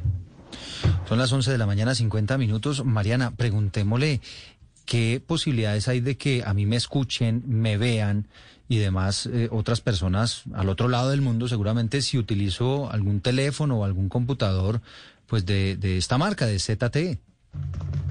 So tell us what is the possibility that if, say, for example, I use a product that was produced by ZTE, what is a possibility that I'm actually being listened to or spied upon even by someone in China? That's a very good question. Um, very high probability because the reality is every single uh, cell phone has what we call back doors. And there are traps and the, and the ability for the manufacturer, whoever that is, whether that's a Chinese company or, or an American company, anyone to, um, I guess, what you say, spy, but see what you're doing, see what you're uh, transacting. So, uh, does does China have an involvement in that? I think so. Um, we know that Chinese companies are government run, and so the likelihood of a Chinese company having back doors that the Chinese government would have access to is extremely great. Entonces, Eduardo, no le va a gustar a usted mi, la, respuesta que nos da el invitado, pero nos dice él que es muy probable que alguien lo pueda escuchar a usted del otro lado del mundo eh, si utiliza este, estos productos eh, fabricados por esta empresa. Además, porque cada teléfono, nos dice nuestro invitado, tiene una puerta trasera, lo que él llama la puerta de atrás, que prácticamente es la habilidad de la compañía que produjo el producto o el celular en este caso, eh, de ver lo que está pasando con su teléfono. Eh, y ahora, si es una compañía pues china, sabemos que en China muchas de las compañías también eh, pues están, por lo menos en parte, son, son, el Estado es dueña de ellas. Entonces, si China está involucrado con estas empresas, pues tiene una posibilidad de poder acceder a través de esa puerta trasera a su teléfono. Y pregúntele, Mariana, pues ya, ya que estamos metidos en los productos chinos, si ocurre también con otras marcas chinas que son muy utilizadas aquí en, en Colombia, caso Huawei, por ejemplo, que se me viene a la cabeza. And so, do you think this happens with other companies as well? Say Huawei, which we use in Colombia a lot. Can they also use a backdoor? I believe so. I used to be the assistant general counsel for Device, meaning cell phones, for Huawei of North America. And uh, I believe that uh, Huawei as well.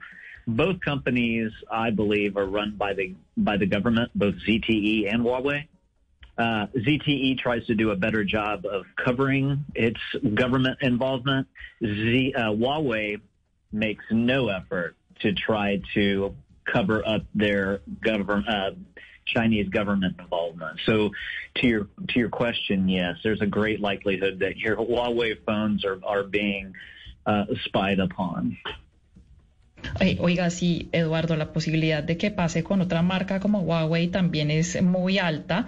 Eh, nuestro invitado eh, fue asistente general o consejero en asuntos legales también de Huawei eh, para Norteamérica en todo lo que tenía que ver con teléfonos celulares.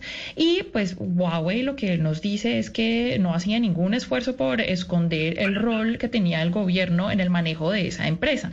ZT hace, digamos, el esfuercito eh, de cubrir un poco cómo el gobierno chino está involucrado, pero Huawei no. Entonces, eh, pues se puede esperar que sí, eh, se pueda utilizar esa puerta trasera de la que estábamos hablando hace unos minutos. Bueno, muy bien, Mariana, pues despidamos a nuestro invitado. Gracias por haber estado con nosotros. Ashley Yablon, thank you so much for being with us today. It was a pleasure to talk to you, and we look forward to reading your book. Thank you very much. Appreciate the time. Son las 11 de la mañana 55 minutos. Bueno, pues interesante, ¿no? Lo que, lo que hay que escuchar, investigaciones que se han hecho relacionadas con el uso de los dispositivos. Escribe Gonzalo, un señor que seguramente usted conoce, que se llama Sebastián Nora. Escribe lo siguiente en su cuenta en Twitter.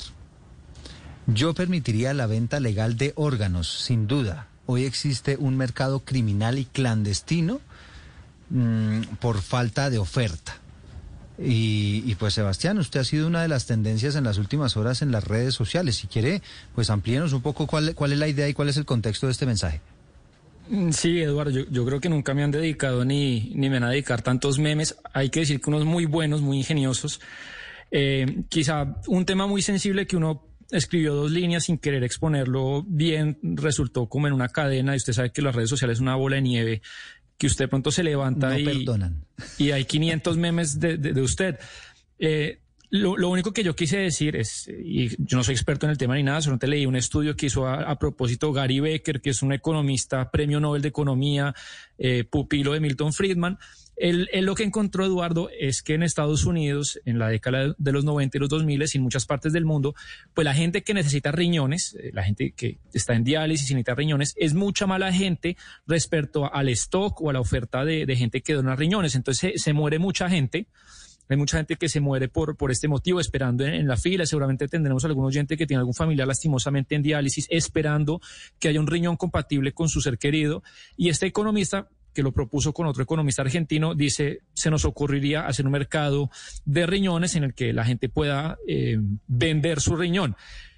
Entonces mucha gente pues me, me trató de desalmado, de, de, de, poca persona, eh, pero bueno, yo creo que es una discusión interesante porque hay un problema que tiene el mundo, que es mucho menos el stock de riñones respecto a la demanda. ¿Cómo se soluciona eso? Pues yo creo que es un, es un tema interesante que yo lo puse sobre la mesa y me, y me mataron. Si, le mataron, si lo entiendo bien, es eh, abrir la posibilidad de que, bueno, yo tengo mis dos eh, riñones eh, poner en venta uno para alguien que lo necesite y que me lo compre. Exacto, ahí se podían generar muchos problemas. hay gente que dice, oiga, solamente lo puede pagar el que tiene plata y no.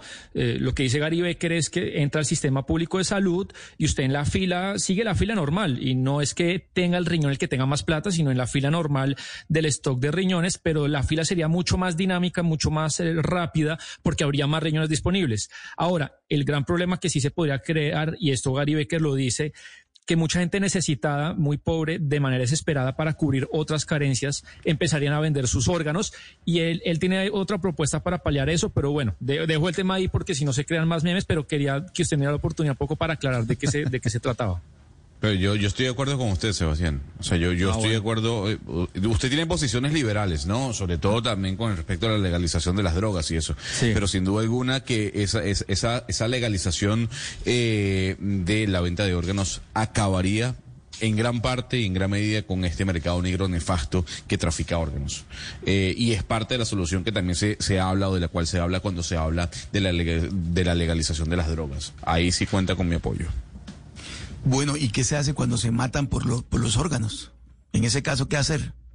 Gente que mataría por... por sí, o sea, ya no le roban, ya no le roban el celular, sino le roban el riñón para poderlo vender. Exactamente, exactamente. En ese caso, ¿qué se hace? Pero es que eh, hoy en día, Oscar, el, el, el, riñón sigue siendo, es, digamos, no es una mercancía, no sé cómo decirle, o sería un, sigue siendo algo muy preciado porque hay, hay escasez de eso. En las listas de espera son muy grandes. Eh, esto sería a través del Estado, no es que usted, Oscar, pueda montar una tienda de 20 riñones, sino todo sería a través del Estado y usted lo, lo vende y la lista de espera que hay, pues se movería más, dicen estos economistas, porque habría más riñones, entonces ya la lista de espera no es de tres años, sino es, es de menos. Pero bueno, sé que es un ah, tema sensible entonces es un mercado, pero entonces es un mercado regulado, porque solo puede haber un comprador, de lo que le entiendo. Ok, entonces usted, o sea, esto no es una posición totalmente libertaria en la que ustedes tienen un mercado de órganos y ya, y que compre el mejor postor y que venda el que Un mercado regulado, sí. Así es, un mercado regulado. Pues bueno, no sé. No sé, a mí, me dan un poquito de miedo las trampas y que terminemos en eso, ¿no? Porque estamos en Colombia. Entonces usted se imagina ese tráfico ahí ya, inclusive con, con la vida, en fin. Bueno, un, un debate interesante, Sebastián. Mm, que, que da un poquito de miedo, digamos, cuando uno hace una primera aproximación, sobre todo estando en Colombia, ¿o no?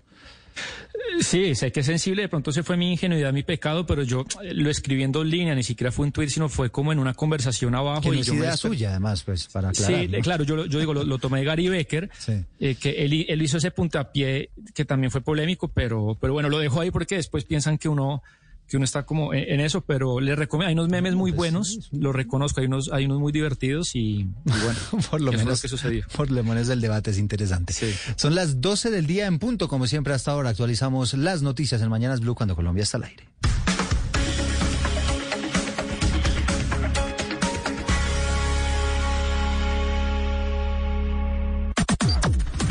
Las noticias del mediodía en Mañanas Blue. Y a las 12 en punto, atentos porque esta semana se podría entregar el coronel Benjamín Núñez. Ustedes recordarán, está señalado, sindicado por la Fiscalía de ser el principal responsable del asesinato de tres jóvenes en Chocho Sucre que hicieron pasar como integrantes del Clan del Golfo cuando aparentemente eran inocentes. Catalina Vargas. Eduardo, aunque el coronel Benjamín Núñez estaba citado a una audiencia de imputaciones de cargos este miércoles 7 de septiembre, el alto oficial no se presentó ante una jueza de Cincelejo. Sin embargo, su abogado, el penalista Sergio Ramírez, ha señalado rotundamente que esta semana se entregaría el coronel implicado en estos tres asesinatos en el corregimiento de Chocho Sucre. Escuchemos. Es importante que su despacho, así como los señores apoderados de víctimas y la señora procuradora y todos los de público en general, tengan conocimiento que de manera segura y transparente el señor Benjamín Núñez Jaramillo se presentará de manera voluntaria y se entregará de manera voluntaria a la autoridad competente esta semana. Aunque el abogado Sergio Ramírez ha señalado que por razones de seguridad no puede informar el sitio exacto en donde se entregaría el coronel Benjamín Núñez, se sabe que su última ubicación se dio en México, ya que al parecer tendría familiares en este país. Hay que señalar que el abogado también señaló que tienen pruebas contundentes contra el coronel, pues que indicarían amenazas contra el coronel y que indicarían que estarían ofreciendo por su vida más de 150 millones de pesos. No sé, del día dos minutos. Cambiamos de tema, hablamos de política porque están surgiendo los primeros reclamos en el Partido Conservador por su decisión de declararse partido de gobierno. El expresidente Andrés Pastrana eh, lidera esta arremetida. Marcela Puentes. Sí, señor Eduardo, empiezan los reclamos con esa decisión del Partido Conservador, que aunque se veía venir, no deja de sorprender a muchos que consideran increíble esta alianza entre la izquierda y la derecha. El expresidente Andrés Pastrana, quien ha sido crítico del presidente Gustavo Petro desde mucho antes de que llegara al poder, está emitiendo un fuerte reclamo a sus copartidarios. Acaba de escribir en Twitter lo siguiente. No hubo un voto conservador que avalara la manguala de Petro y su extrema izquierda con las organizaciones criminales y el narcotráfico. La corrupta alianza de Petro con los parlamentarios conservadores desprecia a la militancia del partido e insulta sus principios. Entre tanto, Eduardo, hay expectativa por los liberales que se van a reunir a las dos de la tarde. Sin embargo, es casi un hecho que serán también de gobierno. Esto dijo el senador Alejandro Carlos Chacón. Si somos parte del gobierno, no necesariamente es hoy el pacto histórico quien, eh, quien va a gobernar, sino también nosotros eh, en, materia de la construcción del país, eh, si vamos a ser parte de esta coalición de gobierno, es para construir juntos. Solo falta, Eduardo, el Partido Liberal por anunciar cuál será su declaración política. 12 del día, tres minutos. Vamos a ver, aunque parece cantada también esa decisión, Marcela. Hablemos de lo que está ocurriendo con las tarifas de energía en Colombia. El presidente de Andesco, que es Camilo Sánchez, ha criticado la propuesta de intervenir a la CREGA, la Comisión Reguladora de Energía y Gas. Está pidiendo al gobierno que se cree un fondo de estabilización para asumir parte de las pérdidas que está generando pues la producción de energía. Talia Orozco. Desde Cartagena, el presidente de Andesco, Camilo Sánchez, aseguró que las altas tarifas de energía que hoy sacuden las ciudades del Caribe son un problema técnico y no político, por lo que criticó propuestas como intervenir la CREC y salir a las calles a marchar. El gobierno está haciendo una reforma tributaria, esa reforma tributaria se tiene que destinar unos recursos mientras que se hace la parte técnica. ¿Qué es la parte técnica? No solamente es decir que políticamente vamos a salir a marchar o que vamos a acabar con la CREC, porque eso no es la solución de fondo. La solución de fondo es mirar cómo se puede lograr. Sánchez dijo además que el gobierno debe crear un fondo de estabilización que permita asumir parte de las pérdidas de energía de los operadores Aire y Afinia para que de esta forma puedan bajar las tarifas hasta que se logren soluciones definitivas. Son las 12 del día, cinco minutos. El alcalde de Medellín, Daniel Quintero, se pronuncia también sobre esas ideas, la posible creación de un fondo de estabilización de tarifas de la energía. Duan Vázquez. El mandatario local y presidente de la Junta Directiva de PM señaló que esta evolución de la operación de Afinia es una alternativa que se plantea si no hay acuerdos para un fondo de estabilización de tarifas en la costa que requiere al menos 8 billones de pesos. Advirtió que EPM no puede soportar todos los 10 billones de pesos que requieren las inversiones en infraestructura en esa región y que estarían ocasionando que suban los precios de las tarifas a los ciudadanos, pues a ellos se les estaría cobrando la parte que le corresponde al gobierno nacional. Estamos abiertos a alternativas, incluso a la de entregar darle nuevamente afinia al gobierno nacional. Nosotros estamos ahí con el ánimo de ayudar y de servir, pero si resulta una solución positiva, entregar afinia, nosotros la entregamos. El alcalde Daniel Quintero espera que el gobierno autorice la creación también de un fondo de estabilización nacional de tarifas y que se hagan cambios en la regulación para que cada ciudad pueda subsidiar con sus recursos la electricidad de los estratos bajos. Y a las 12 del día y 6 minutos, ya que hablamos de energía, sigue bloqueada hasta ahora la vía, la carretera entre el municipio de Ubalá en Cundinamarca y la hidroeléctrica del Guavio. Recordarán ustedes que ya en las últimas horas en él advirtió que tuvo que suspender la generación de energía en dos de sus unidades y podría hacerlo con otras dos la próxima semana si estas protestas se mantienen. Protestas que tienen que ver con el mal estado de la carretera y todo parece indicar Felipe García, que es nuestro enviado especial a la zona que tienen razón, ¿no? Es una trocha esa carretera hacia la hidroeléctrica del Guavio. Sí, señor, totalmente de acuerdo. Desde Bogotá no tenemos aproximadamente cinco horas de hasta el municipio de Iguala. Desde allí hasta la central hidroeléctrica El Guadalío son cerca de una hora y media por trocha. Carros normales, un carro particular, Eduardo, no sube hasta la central por el pésimo estado de las vías. Le cuento que nosotros, de hecho, estamos intentando llegar hasta el punto en una camioneta y nos fue imposible por el camino destapado. En este momento estamos esperando incluso que alguien nos ayude porque prácticamente estamos encunetados, atrapados a un lado de la vía. Es por esto que decenas de personas llevan 23 días protestando porque es imposible transitar por estas vías y ellos se quejan de que nadie les ha ayudado. Mañana, eh, Eduardo, se tiene previsto una reunión ya entre la alcaldía de Iguala, la gobernación y en él para buscar salidas para esta problemática que ahora también está afectando, amenazando más bien a dos millones de personas en Colombia que dependen de la energía que se produce en esta central hidroeléctrica, ya que por los bloqueos a la empresa le ha tocado pagar máquinas, como usted mencionaba, y si esto sigue como va, al final de todo solo va a quedar operando a un 20% de su capacidad capacidad esta central hidroeléctrica. Hay tres retenes en la vía Eduardo, paros en los que no dejan pasar a los carros o más bien a los camiones, que son los únicos que pueden subir por estas pendientes de trocha. Recordemos, estamos atrapados aquí a un lado de la vía. Sí, esos camiones que uno tampoco se explica cómo pueden llegar hasta esa hidroeléctrica para prestar el servicio de mantenimiento allí en el Guavio. Son las 12 del día y 7 minutos. En más noticias, les contamos que en el Ministerio de Hacienda acaba de terminar una reunión entre el ministro José Antonio Campo y la bancada de la oposición del Uribismo. Están discutiendo sus reparos relacionados con la reforma tributaria. Andrés Carmona. Buenas tardes. Revisar posibles cambios en el impuesto a los dividendos o las ganancias ocasionales fueron las conclusiones luego de las casi tres horas de reunión entre los integrantes de la bancada del Centro Democrático, el ministro de Hacienda José Antonio Campo y el director de la DIAN. Escuchemos al representante por el Valle, Cristian Garcés. Esperamos que el gobierno entienda que con lo que hay de dividendos, de ganancia ocasional, lo que terminarán pagando de renta toda empresa que se ubique en Colombia, lo que están haciendo es frenar en seco la economía porque se nos van a ir los inversionistas tanto nacionales como extranjeros como los emprendedores a otros países donde hay mejores ofertas tributarias. Los congresistas consultados por Blue Radio también insistieron que aunque el ministro ha sido enfático en que no modificará el impuesto a los alimentos procesados y las bebidas azucaradas, sí está dispuesto a revisar que la carga de estos impuestos sean para los productores y no para el consumidor final, hecho que podría generar un disparo en la inflación, tal como lo denunció el representante de la Cámara por Bogotá, Andrés Forero. Escuchen esta cifra, el 50% de la huella de carbono en Bogotá es producido por el servicio público.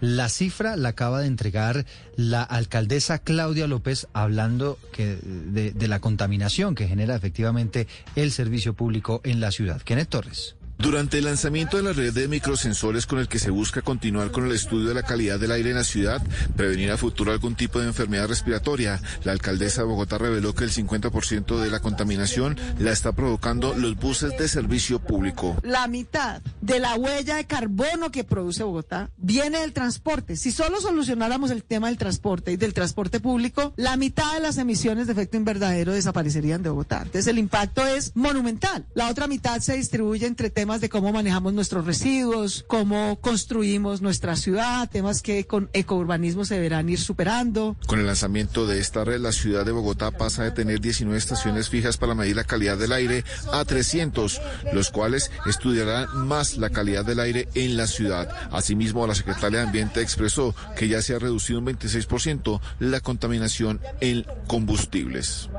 A las 12 del día y 10 minutos, claro, eso producto también de la entrada eh, en, a, en, servicio de muchos buses que ya están utilizando energías más limpias. Háblese del gas, háblese, por ejemplo, de los buses eléctricos. La Defensoría del Pueblo va a instalar una mesa nacional para resolver los conflictos que se han generado en ocho departamentos del país, Mateo, por el tema de la invasión de tierras. Eduardo, pues esta escalada de invasiones de tierras que empezó en el norte del Cauca, pero ya se presentan al menos ocho departamentos, como usted dice, y que ha generado confrontación entre las comunidades indígenas, negras y campesinas, ya llevó a que la Defensoría implemente medidas para buscar una solución pacífica a estos conflictos. Hoy el defensor del pueblo, Carlos Camargo, va a instalar la Mesa Nacional para la Superación del Conflicto. Va por eh, la Mesa Nacional para la Superación del Conflicto por las tierras, en la que estará toda la institucionalidad del Estado.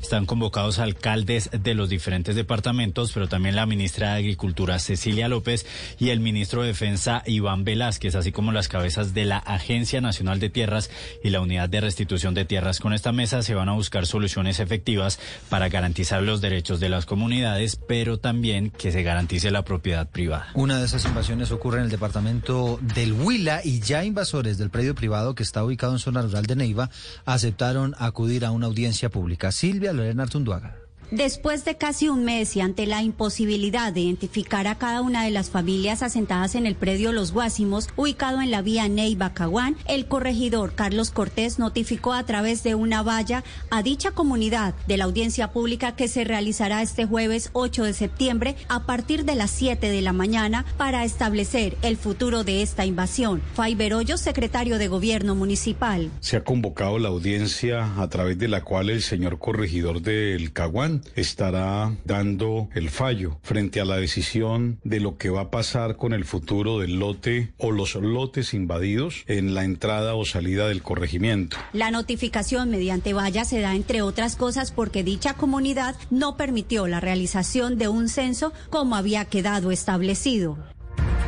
Seis personas que viajaban en una chalupa sobre el río Magdalena entre el sur de Bolívar y Barranca Bermeja resultaron heridas por el impacto de un rayo. La historia, Verónica Rincón. El impacto de un rayo en una chalupa en medio de una fuerte tormenta eléctrica provocó heridas a seis personas, entre ellas un niño en Cantagallo, sur de Bolívar. La situación se presentó cuando, por el fuerte aguacero que se registraba, la embarcación en la que viajaban 18 personas hizo una parada y minutos después se produjo la descarga. Andrea Martínez, del Centro de Salud de Cantagallo fue quien atendió a los heridos. Más que tuvieron heridos en brazos, en cabeza.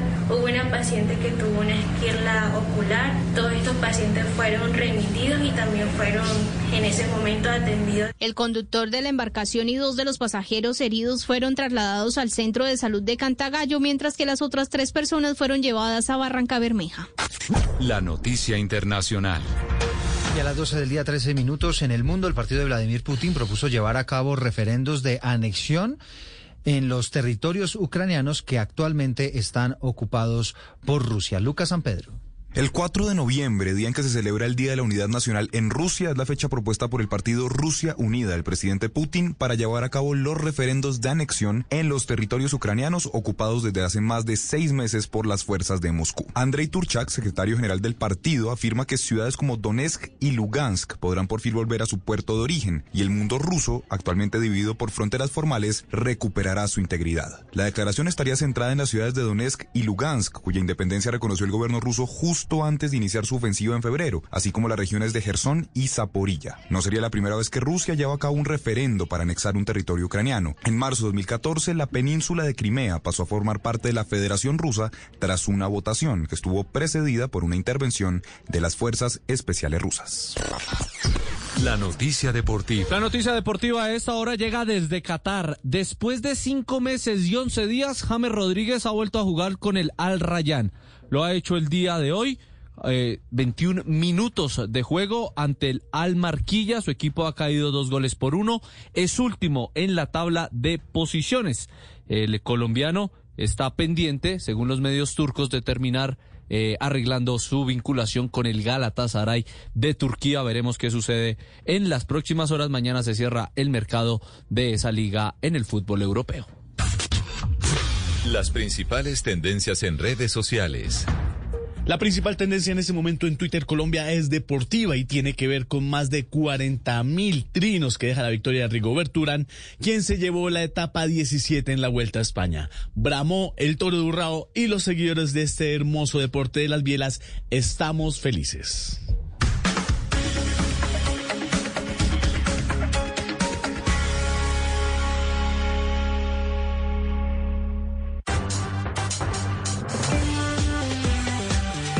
Seguimos conectados con ustedes en Mañanas Blue.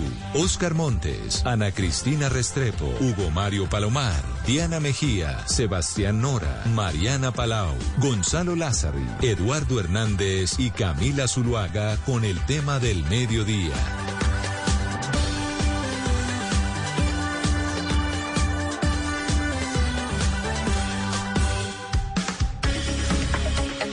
Son las 12 del día, 16 minutos. Bienvenidos a nuestro espacio central. Aquí los estamos acompañando desde Mañanas Blue, cuando Colombia está al aire. Hoy con un tema que seguramente nos toca a todos y nos toca a todos en el bolsillo. Vamos a estar hablando de la inflación, intentando entender por qué el costo de vida está tan alto en todo el país, pero también vamos a intentar saber si esta, este comportamiento, si esta tendencia se puede mantener en el tiempo. Si en realidad el valor de los recursos que actualmente tenemos pues se va reduciendo porque cada vez la plata alcanza para menos. En eh, el mes de agosto la cifra de inflación superó el 1%. Y si hablamos de la cifra de inflación, es decir, del aumento del costo de vida en los últimos 12 meses, pues allí nos encontramos que ese aumento fue del 10,84%. Una cifra quizá la más alta que hemos tenido en décadas y esa es la razón por la cual pues es un tema que empieza a preocupar. A lo mejor usted ya lo está sintiendo a la hora de hacer mercado, las cosas están más caras, la carne, los productos que normalmente compra de aseo, en fin, todo está carísimo, todo está por las nubes y esa es la razón por la cual pues vamos a intentar resolver este asunto. Camilo Herrera es director de la firma Radar, esta es una firma que se ha dedicado durante muchos años a medir el consumo de los colombianos y por supuesto Camilo a, a través de su de su firma nos va a dar muchas luces sobre el comportamiento de los precios en estos últimos meses. Doctor eh, Camilo Herrera, bienvenido, gracias por acompañarnos. Eduardo, muchas gracias a usted. Un saludo a toda la audiencia. Y también saludamos a esta hora al profesor Hernando Zuleta, él es economista, eh, es profesor de la Universidad de los Andes y lo hemos invitado también para que nos ayude a analizar este comportamiento que están teniendo los precios en nuestro país. Profesor, gracias por estar con nosotros en este espacio. Eh, muy buenas, eh, gracias a ustedes por la invitación. Bueno, pues eh, si le parece, Camilo, empiece, empiece dándonos un, un, balance de lo que usted se ha encontrado en estas mediciones de consumo. ¿Qué tanto se ha encarecido la vida en Colombia? Ahora hay que tener una diferencia grande entre lo que la gente siente, lo que la gente paga y lo que es la inflación. Yo sé que son tres temas complicados, voy a intentar hacerlo lo más práctico posible. La inflación es una metodología que hace el DANE de primer nivel, con los mejores estándares mundiales, de hecho es considerada una de las mejores mediciones de inflación del mundo, pero parte de un supuesto interesantísimo, y es que usted todos los meses compra lo mismo. Uh -huh. Entonces, usted todos los meses compra carro, usted todos los meses compra ropa, usted todos los meses compra turismo. Entonces, el índice de inflación es un muy buen referente económico. Segundo, otra cosa es lo que sienten los hogares. No sé usted, Eduardo, cómo sea su cotidianidad, pero seguramente usted o alguien cercano a usted, una vez al mes o cada 15 días compran leche, compran papa, compran cilantro en su casa y es donde se ven realmente los cambios de precio. Es, es Porque cierto. evidentemente en, en el arriendo o en la salud y en la educación, los cambios se dan una vez al año y uno lo siente durante el resto del año. Claro. Entonces, la inflación percibida de la gente está básicamente referenciada a la canasta que compramos todos los meses. Y finalmente, otra cosa es realmente cuánto nos cuesta la canasta. Porque ante estos cambios de precios, ante los cambios en el ingreso y ante los cambios en las preferencias que a veces se nos olvidan, la canasta de gasto de enero es totalmente distinta a la de mayo, que es Día de la Madre, o a la de octubre, que es Halloween. Entonces, cuando uno revisa esos temas, si bien la inflación ya superó el 10% en Colombia, eh, las compras frecuentes que hacemos todos los meses, esa inflación ya superó el 27%. Y si uno revisara el deflactor del gasto, que es en realidad cuánto, nos, cuánto costó esa canasta del gasto de los hogares, está ya cercana al 18%. Mm. Es decir, una cosa es lo que dice el Dani, que lo dice muy bien dicho, y otra cosa lo que siente la gente en el bolsillo. Es decir, si le estoy entendiendo bien, Camilo, eh, el aumento en ese consumo mensual, en ese, en ese consumo cotidiano, ese aumento en realidad podría estar por el orden del 18%. No, de los precios. De, ah, los, de precios. los, precios. El aumento del gasto, nosotros ese dato seguramente lo vamos a liberar esta semana, pero estamos por el orden del 4% frente al año pasado, agosto contra agosto. Donde le doy un dato, Eduardo, que seguramente va a salir en esta conversación. Si yo al salario mínimo de hoy le quito la inflación que tiene, estamos con, el, con un salario mínimo hoy en agosto con la, o sea, perdón, la capacidad de comprar un salario mínimo en agosto es menor que la de agosto del 21 y es menor que la de agosto del 20. A pesar de que fue el mayor aumento en el salario no, afortunadamente hubo ese aumento de salario. Si no lo hubiera habido, estaríamos en un problema gigantesco en este momento en el gasto de los hogares. Claro, ese aumento de salario también presionó la inflación al alza de manera importante. Sí, el hecho de que se, de que haya aumentado el 18% en, el, en los precios, si usted nos hace la, la aclaración, ¿eso es lo que, lo que explica que yo vaya al mercado y me salga más caro?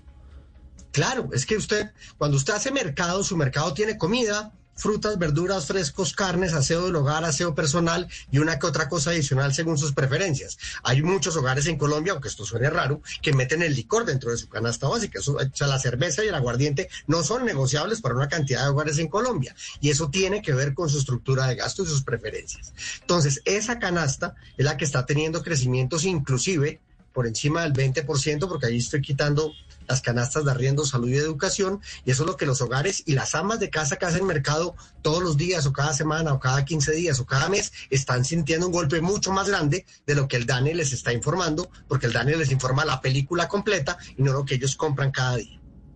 ¿Y la razón cuál es, Camilo? La, eh, el, aumento del, precio del dólar, los costos de producción, finalmente, ¿qué, ¿cuál es el origen del, del aumento en el, en el costo de la canasta? A ver, el aumento de los costos, de los precios en Colombia tienen que ver en este momento con muchos factores al mismo tiempo. Uno quisiera poder simplificarlo una sola cosa y no es verdad.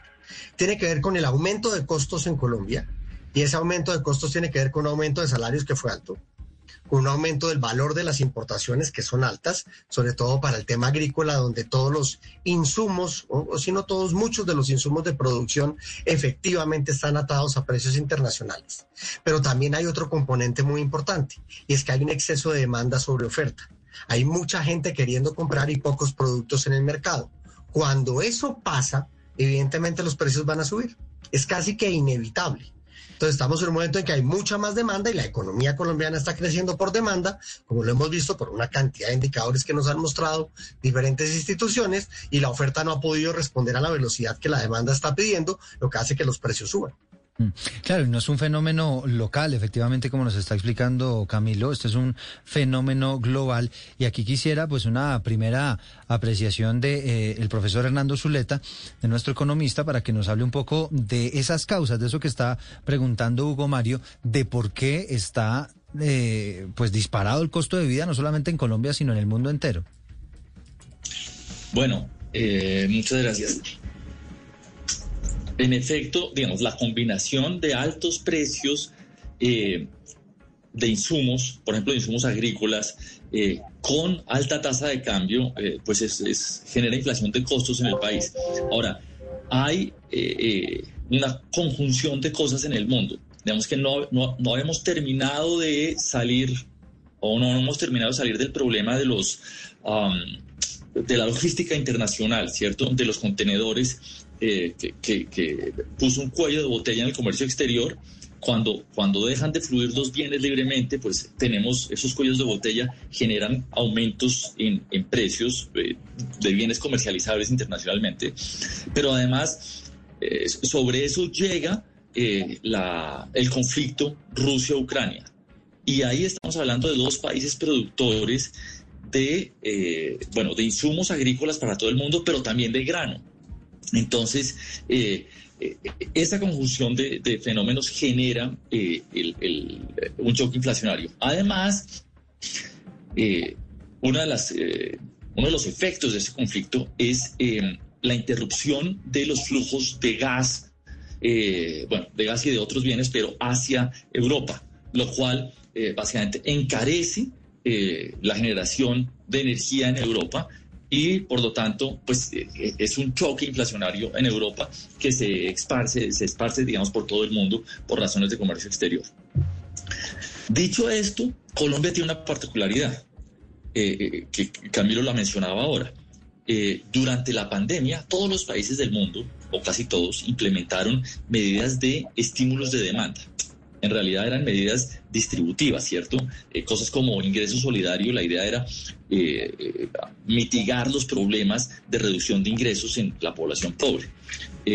pero cuando termina la pandemia, la mayoría de los países retiran estos estímulos. Colombia no. Entonces, eh, claramente la recuperación en Colombia es bestial, el crecimiento de 10% real que vimos el año pasado es una bestialidad, lo que, estamos viendo ahora. Pero eh, esa recuperación lo que hace es que lleguemos a plena eh, utilización de capacidad instalada rápidamente.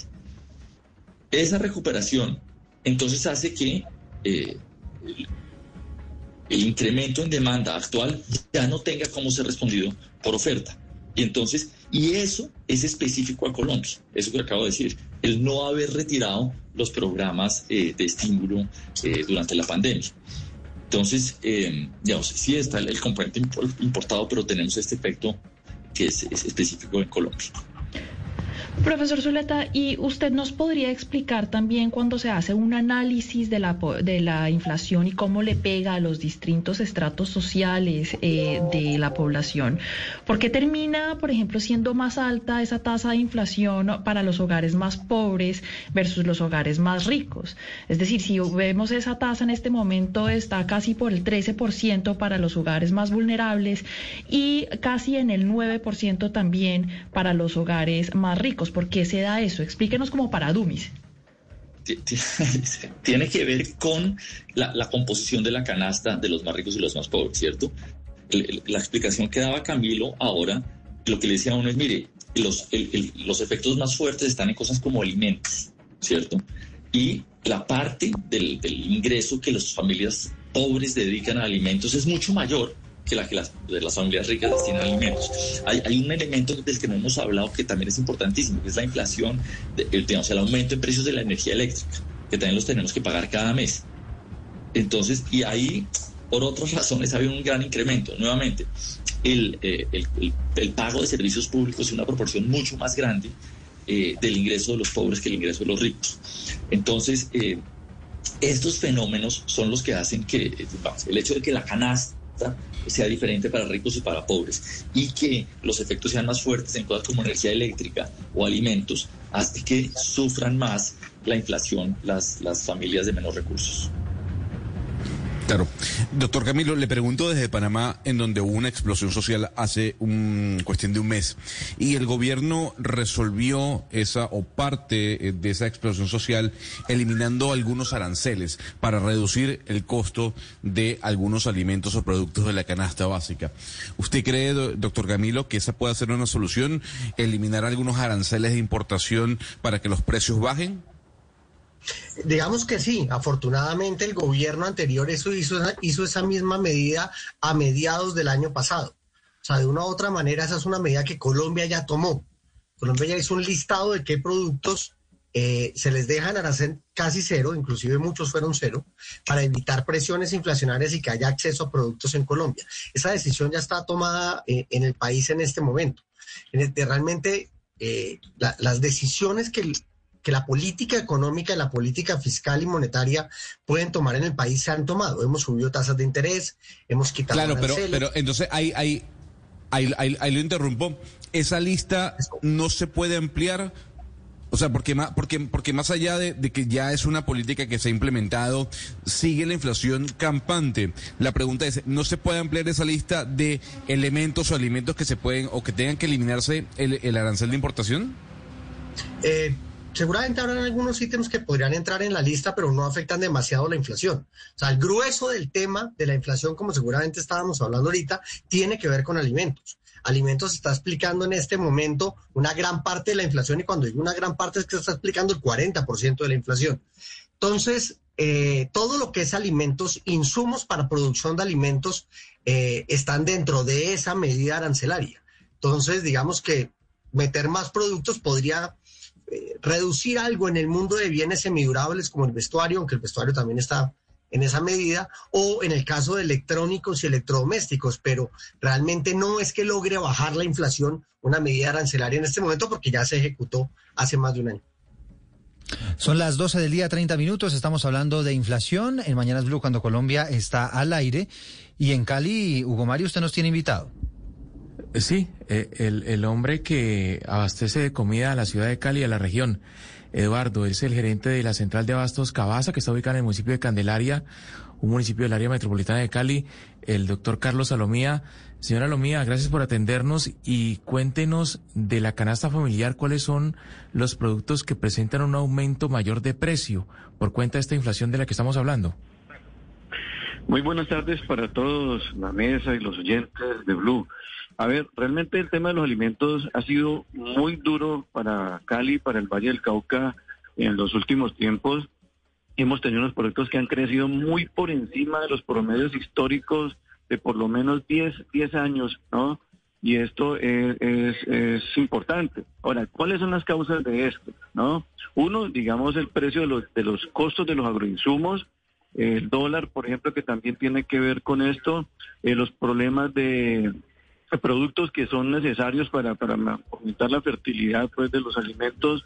esto termina afectándonos y, el costo-beneficio, o sea, quien invierte en, sembrar una hectárea de cualquier producto, le cuesta mucho más de lo que le costaba eh, hace unos dos años. Y esto realmente lo conozco, lo en otro nivel. Pero, pero, en su orden, en su orden, don Carlos, eh, ¿cuáles son esos productos los que más están eh, con tendencia al, al alza?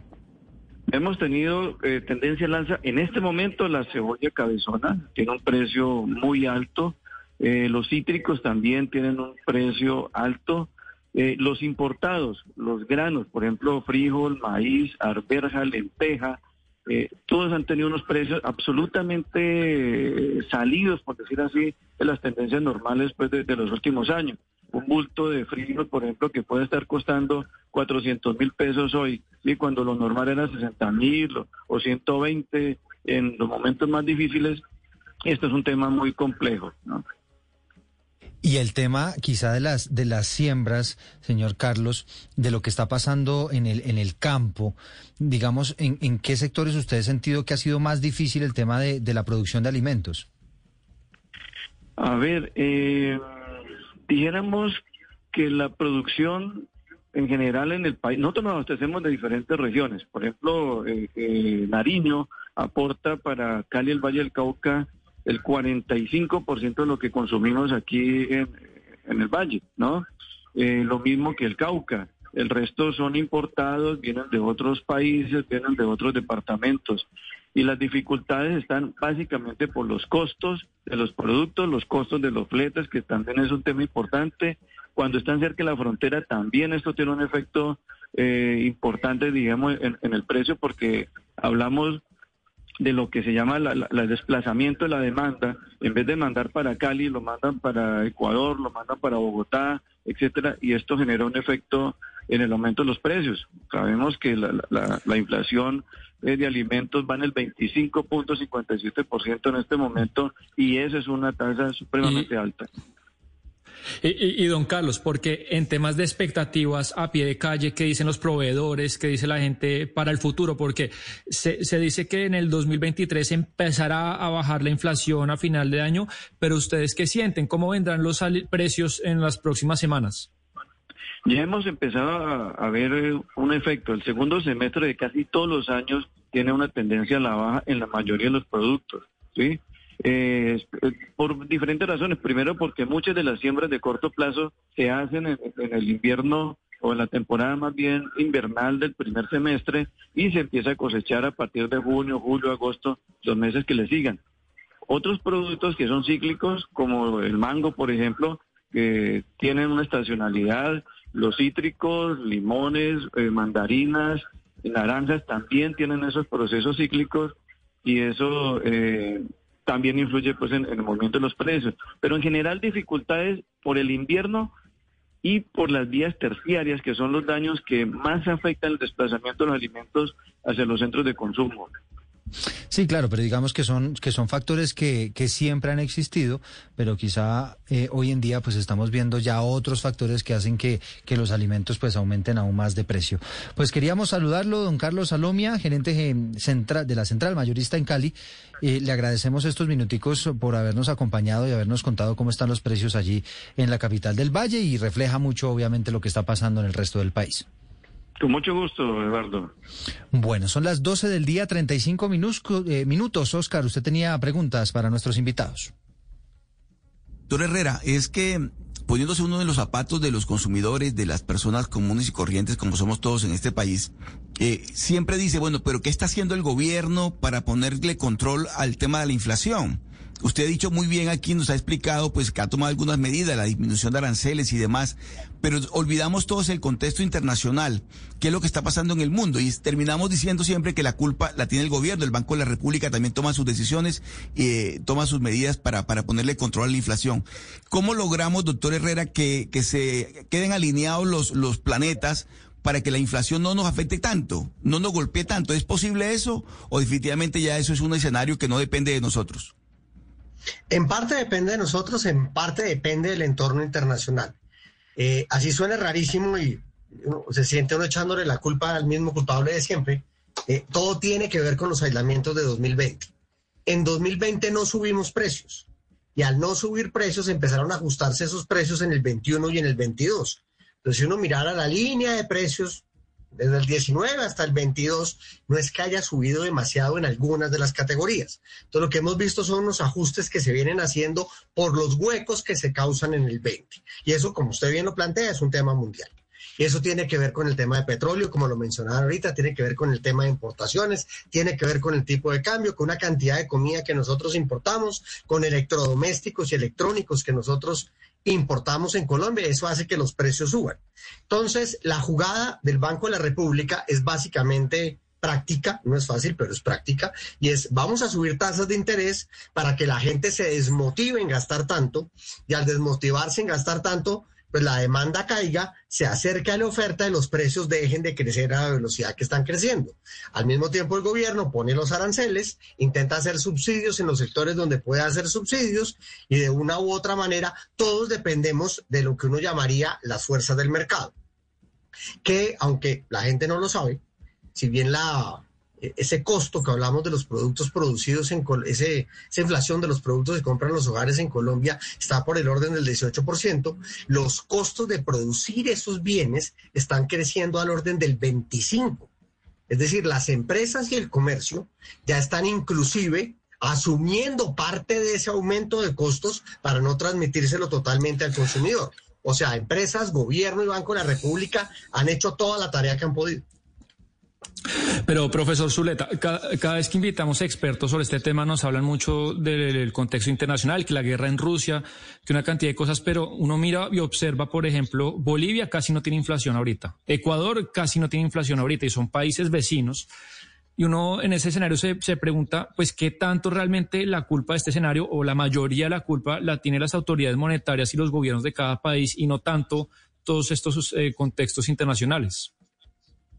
No, evidentemente hay responsabilidad de, las autoridades eh, nacionales. Eh, si uno mira el comportamiento de las tasas de interés de intervención del Banco de la República, empiezan a crecer relativamente tarde eh, y crecen lentamente. y también lo que decía ahora, digamos que muchos países retiran las ayudas o los incentivos durante de la pandemia, digamos, una vez terminada la pandemia. Dicho esto, el caso de, Ecuador es particular, porque Ecuador está dolarizado de manera que no, tiene su devaluación. la devaluación en Colombia, además, ha sido mayor que en, que en países vecinos. Entonces, eh, y probablemente ha sido mayor eh, eh, fundamentalmente por, por temores de estabilidad o de sostenibilidad, sostenibilidad de la deuda, perdón, etcétera. Pero pero digamos que Sebastián tiene razón. Aquí eh, eh, hay un componente fundamental que se explica por las condiciones del país. ¿Qué ha hecho en ese orden de ideas, profesor Zuleta? ¿Qué ha hecho mal Colombia? Porque usted nos dice, hay una responsabilidad de las autoridades monetarias, de los gobiernos y demás. ¿Qué nos faltó hacer o en qué cree usted que fallamos para tratar de contener esta, esta inflación a tiempo? Lo, que yo diría es, las prioridades de las autoridades colombianas fueron diferentes. Eh, entonces, eh, lo, de retirar las ayudas que se introdujeron durante la pandemia. Eh, la, decisión del gobierno fue tratar de, continuar con esas ayudas para mitigar pobreza, lo cual es loable. Pero evidentemente eso es un componente de demanda importante que uno de los costos de mediano plazo es, eh, más inflación. El, probablemente el, Banco de la República se demoró en reaccionar. Em, y nuevamente, hay una consideración de cuál es el objetivo. Eh, haber empezado a subir las tasas de interés antes y hacerlo, digamos, con una pendiente mayor, hubiera implicado tasas de crecimiento menores. Em, y pues eso es lo que hay que balancear. Me parece que em, que en los dos casos las autoridades le dieron prioridad al problema social, eh, digamos, del momento que a las expectativas de inflación. Claro. Profesor, pero usted acaba de decir que el Banco Central se pudo haber demorado en actuar eh, un poco más rápido, en subir esas tasas de interés. Y pues eso claramente nos hace pensar, por lo menos recordar al famoso Milton Friedman que decía que la inflación es un, es un fenómeno totalmente monetario. Pero yo quisiera preguntarle si usted cree que eso todavía sigue siendo así o si la labor de los bancos centrales en controlar la inflación se ha vuelto más complicada porque hoy en día pues tenemos otros fenómenos, una población que se está envejeciendo, pues también tenemos mucho endeudamiento de eh, los países y si eso de alguna otra manera dificulta la labor de los bancos bancos centrales al controlar la inflación más hoy en día que antes? Claro, esa es la pregunta del millón. y el punto es, en el largo plazo, eh, Milton tiene Milton, Friedman tiene razón, ¿cierto? En el largo plazo lo que vemos es que la inflación es un fenómeno monetario, pero en el corto plazo tenemos choques de costos. Y esos choques de costos o choques de oferta, digamos. Y cuando tengo un choque negativo de oferta, eh, tengo una recesión y una inflación. Si la reacción de las autoridades es atacar la inflación, la recesión se profundiza. Si la reacción de las autoridades es mitigar la recesión, la inflación se dispara. Y, creo que ese es el dilema, bueno, no actual, el dilema de los últimos, de los últimos meses. Eh, pero hay, otro punto crucial acá y es que la inflación también tiene un componente inercial, ¿cierto? Eh, renegociamos o negociamos todos los contratos con base en la inflación observada. Eh, de manera que eh, la gran preocupación es para el año entrante, eh, todos los contratos se van a, renegociar pensando en la inflación, incluido el salario mínimo, que, como decía Jamilo hace un rato, se perdió toda la ganancia. y vamos a tener una mezcla de inflación inercial con el Banco de la República apretando tuercas. De manera que la desaceleración económica puede ser bastante seria el próximo año. Mm. Sí, y, bueno, y vamos a ver qué pasa con el aumento del salario mínimo a finales de año, ¿no? Que es otra otra gran duda que tiene que tenemos los colombianos. Lo vi Camilo eh, asintiendo un poco cuando cuando se hablaba del choque negativo de los costos. No no sé si usted de pronto nos pueda entregar algún complemento sobre esta idea. Sí, no, es que el costo de las empresas está creciendo por encima del 25% y los productos que ellos ponen en el mercado, la inflación está creciendo al 18%. Es que el mundo de la inflación no es tan sencillo como, como, como una ecuación matemática que uno pueda balancear de una manera fácil. Si los costos suben, pero al mismo tiempo sube la demanda, como está pasando en Colombia, pues inevitablemente los precios van a subir. ¿En qué momento los precios dejarían de subir? Cuando la demanda se contraiga o deje de comprar, que es lo que pasa en Ecuador. En Ecuador la demanda, el gasto por persona, pues básicamente viene retraído desde hace más de seis años, lo que causa que la inflación en Ecuador sea absolutamente bajita fuera de que la economía está dolarizada. Entonces, cuando uno ve que en Colombia aún sigue habiendo una dinámica de gasto, como bien lo decía el profesor, sobre el tema de eh, los subsidios que se le están entregando a los hogares e inclusive el aumento de los salarios que tuvo Colombia este año, pues que frenar la demanda es muy difícil en este momento. Lo que sabemos de antemano es que el otro año la economía colombiana se frena, y frenar no es que entre en recesión ni nada por el estilo, y se frena no por el actual gobierno, por el gobierno anterior, sino por un freno de las economías mundiales que es impresionante. Entonces, en este momento la gran pregunta es cómo los hogares logran equilibrar su bolsillo en los cuatro meses que nos quedan de este año y sobre todo con la Navidad que se nos viene en diciembre, que donde de una u otra manera no es que seamos los más racionales para hacer gasto. Claro, pero a ver, doctor Camilo, yo quiero hablar sobre, sobre una propuesta que no gusta mucho eh, en Colombia y en este programa que tiene que ver con el congelamiento de precios. Eh, congelamiento de precios que han implementado, por ejemplo, en Panamá, en El Salvador, eh, al menos de los combustibles y algunos, y algunos alimentos. ¿Usted es partidario, doctor Camilo, que algunos precios de productos o de los mismos combustibles se tengan que subsidiar, o sea, se tengan que bloquear o congelar? Como economista no soy amigo de ese tipo de subsidios, pero si miro la realidad de Colombia son muchos los productos que tienen un precio regulado de una u otra manera, inclusive productos agrícolas. Y si en este momento tuviéramos el precio de la gasolina que deberíamos tener, estaríamos hablando de una inflación totalmente distinta a la que tenemos en este momento. La Colombia históricamente ha tenido un control de precios en ciertas categorías para proteger los sectores, para hacerlos rentables, para que esto funcione.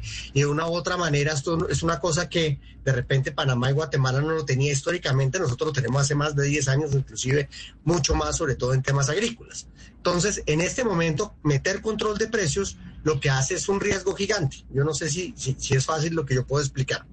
Si uno le dice a las empresas, usted solo puede vender a este precio y los costos suben, las empresas lo que van a ver es que van a perder plata y van a decir, prefiero no producir eso.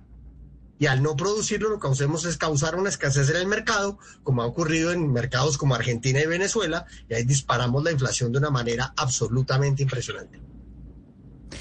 Sí, eh, cada que se le preguntó, eh, profesor Zuleta, a Gustavo Petro en campaña por ese tema, él eh, una y otra vez dijo que la idea era eh, producir más en el campo colombiano e importar menos alimentos.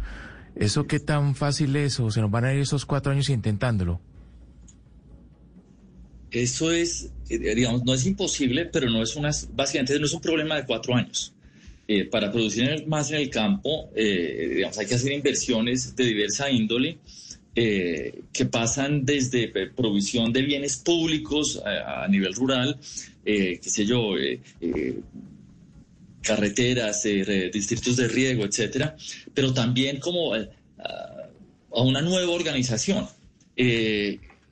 yo lo que entiendo es que, bueno, que hay una idea de repensar la el apoyo o la política agraria. Eh, y está bien, puede ser una buena idea, pero eso no va a solucionar el problema de la inflación de este año, ni del próximo, ni en dos años.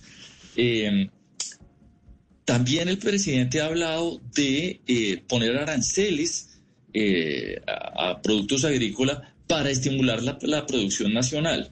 Y evidentemente eso puede estimular la producción nacional, pero tiene el efecto contrario en lo que se refiere a inflación, ¿cierto? Si ponemos aranceles, eh, lo que hacemos es eh, eh, pues reducir la oferta de los bienes agrícolas acá. Entonces, eh, digamos que es loable la idea de una política agraria que permita expandir la frontera agrícola, aumentar la productividad del campo, etcétera, pero esto es un proyecto de largo plazo. Son las 12 del día, 48 minutos, y a esta hora sumamos a esta conversación al presidente de la Sociedad de Agricultores, al doctor Jorge Bedoya, que nos atiende amablemente también a esta hora. Bienvenido, doctor Bedoya. Un saludo especial, muchas gracias por invitarme a este espacio. Bueno, cuéntenos, ¿qué podemos esperar los colombianos de aquí hacia adelante? ¿Van a seguir aumentando los precios como, como hemos visto hasta ahora? Pues yo creo que dependerá mucho de la dinámica de los precios internacionales de los insumos, como lo han comentado en este espacio. Vemos con preocupación lo que está pasando con fertilizantes, otra vez nitrogenados en Europa, y obviamente el tema del cambio climático, particularmente para nosotros, el anuncio del IDEAM de los cuatro meses, donde ya se empieza a sentir el fenómeno de las lluvias, pues eso puede generar aparición de enfermedades, plagas, súmale los costos, reducción de áreas sembradas, entonces el, el fenómeno se puede mantener. Y mientras persista la invasión de Rusia a Ucrania, pues indiscutiblemente eso va a generar estrés en el mercado internacional de los insumos y eso nos va a pegar eh, como productores agropecuarios y indiscutiblemente puede tener consecuencias de materia de la inflación. ¿Y qué medidas, doctor Bedo, ya se han analizado precisamente para contener esa, esa, esa proyección? Que como usted nos está contando, pues la verdad el panorama es así un poco como, como nublado, ¿no? Como gris. Pues mire, la, las recetas pueden ser fáciles en el sentido de que están diseñadas, pero es que este es un problema mucho más grande tal vez de lo que la gente se imagina. Porque primero es una inflación que viene conectada con un fenómeno global, como es el tema de la invasión de Rusia a Ucrania, y el tema del cambio climático. Entonces uno diría, lo sencillo que es, pues que se produzcan más alimentos. Pero como lo decía Hernando, eso cuando usted tiene cultivos de ciclo corto, pues eso no, se va a ver más allá de lo que ocurra empezando el año entrante. Y en los ciclos de producción largo, particularmente la producción pecuaria, también dependerá los costos. Entonces, lo primero que le hemos propuesto al gobierno es cómo usted mitiga el impacto de la inflación en los hogares de menos ingresos, es decir, a quién le da más chequera para que puedan comprar alimentos. Segundo, si lo que quiere es reducir los costos de los fertilizantes, si va a tener una plata para subsidio, focalícelo en un sector que sea un sector que le esté pegando muy duro al consumo de los hogares más vulnerables y ojalá sea un cultivo de ciclo corto para ver si esto tiene una dinámica mayor en materia de siembras y que se pueda ver un efecto en unos meses por delante. Y obviamente todo el tema de aseguramiento de cosechas y política crediticia, insisto que no resolvería el problema en el corto plazo, pero podría generar mejores condiciones ya pensando en los tres años largos, o ya pues, tres años y casi cuatro años que le quedan a este gobierno. Eh, y, pero doctor Bedoya, recordará usted que cuando se empezó a desatar la inflación, eh, los que ahorita son gobiernos que están en campaña decían que teníamos que tener como más independencia y capacidad de producción del tema de fertilizantes, de insumos. Eh, por ejemplo, ayer Benedetti habló de ofrecerle comprar monómeros al gobierno de Venezuela, ya que ellos son gobierno, ¿se ha adelantado cosas en ese sentido o quedó un poco como en cosas de campaña eh, lo de tener mayor capacidad de producción de ese tipo de insumos? Pues Sebastián, el gobierno está muy, muy joven, por llamarlo de alguna manera, todavía no tienen equipos técnicos para formar las políticas públicas, pero precisamente aquí en el Congreso de la República le decía a algunos integrantes de la Comisión Quinta del Senado, que la Comisión del Sector Agropecuario, oiga, si usted quiere producir fertilizantes, tiene que abrir la discusión de la extracción de gas, porque la amonia para la producción de la urea, pues usted tiene que hablar de gas. Dos, tiene que mirar la, exploración de, de, las minas posibles de fósforo que hay en el departamento del Huila. Tres, eh, ni se les ocurra poner el sistema de aranceles inteligentes a la comida porque lo que van a hacer es encarecer el costo de la alimentación de los colombianos. Entonces, hay una distancia grande de cuando la gente está en campaña y cuando ya se aterriza a gobernar, porque obviamente el problema del hambre persiste y el problema de los costos también. Entonces, creo que es un problema que se acelera y ojalá el gobierno tenga ya sus equipos y podamos tener una discusión de cara al país de cuáles son las medidas sin generar falsas expectativas en los consumidores. Estamos conversando con eh, el presidente de la Sociedad de Agricultores de Colombia, con Jorge Bedoya, que tiene asiento en la mesa de concertación laboral y estábamos planteando que en este panorama, doctor Bedoya, pues esa va a ser una papa caliente a final de año. ¿Qué tanto puede impactar toda esta coyuntura eh, económica la negociación del salario mínimo a final de año? Eduardo, eso es una concertación, como, como ustedes bien lo conocen.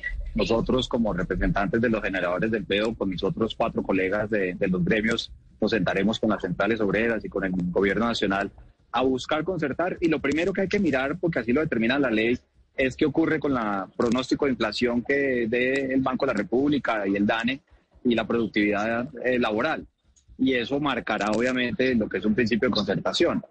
Pero mire, el, año pasado se logró concentrar un incremento del salario mínimo pensando en lo que iba a pasar en materia inflacionaria y yo no me imagino qué hubiera pasado si no se hubiera incrementado el salario mínimo en el 10% con lo que ocurrió en materia de inflación. La gente decía, es que va a haber más informalidad laboral y las mismas cifras del DANE dan cuenta que la informalidad laboral, por el contrario, cayó. Entonces, hay que tener obviamente una amplitud para dar esa discusión y ojalá se logre una concertación, pero pues evidentemente la cifra de inflación, si no se pues seguramente marcará una tendencia en esa conversación que empezará en el mes de diciembre.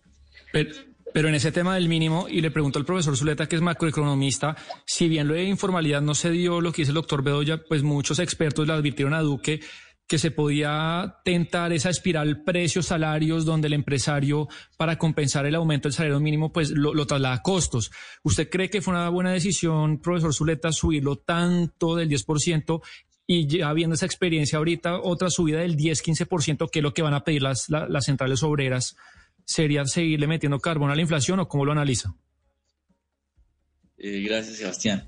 No, en, en, su momento no me pareció una buena idea, me pareció que era un, incremento muy alto, em, pero digamos que en un momento de recuperación, con estímulos fiscales, etcétera, eh, eh, digamos, la combinación de políticas eh, pues no generó incrementos en informalidad.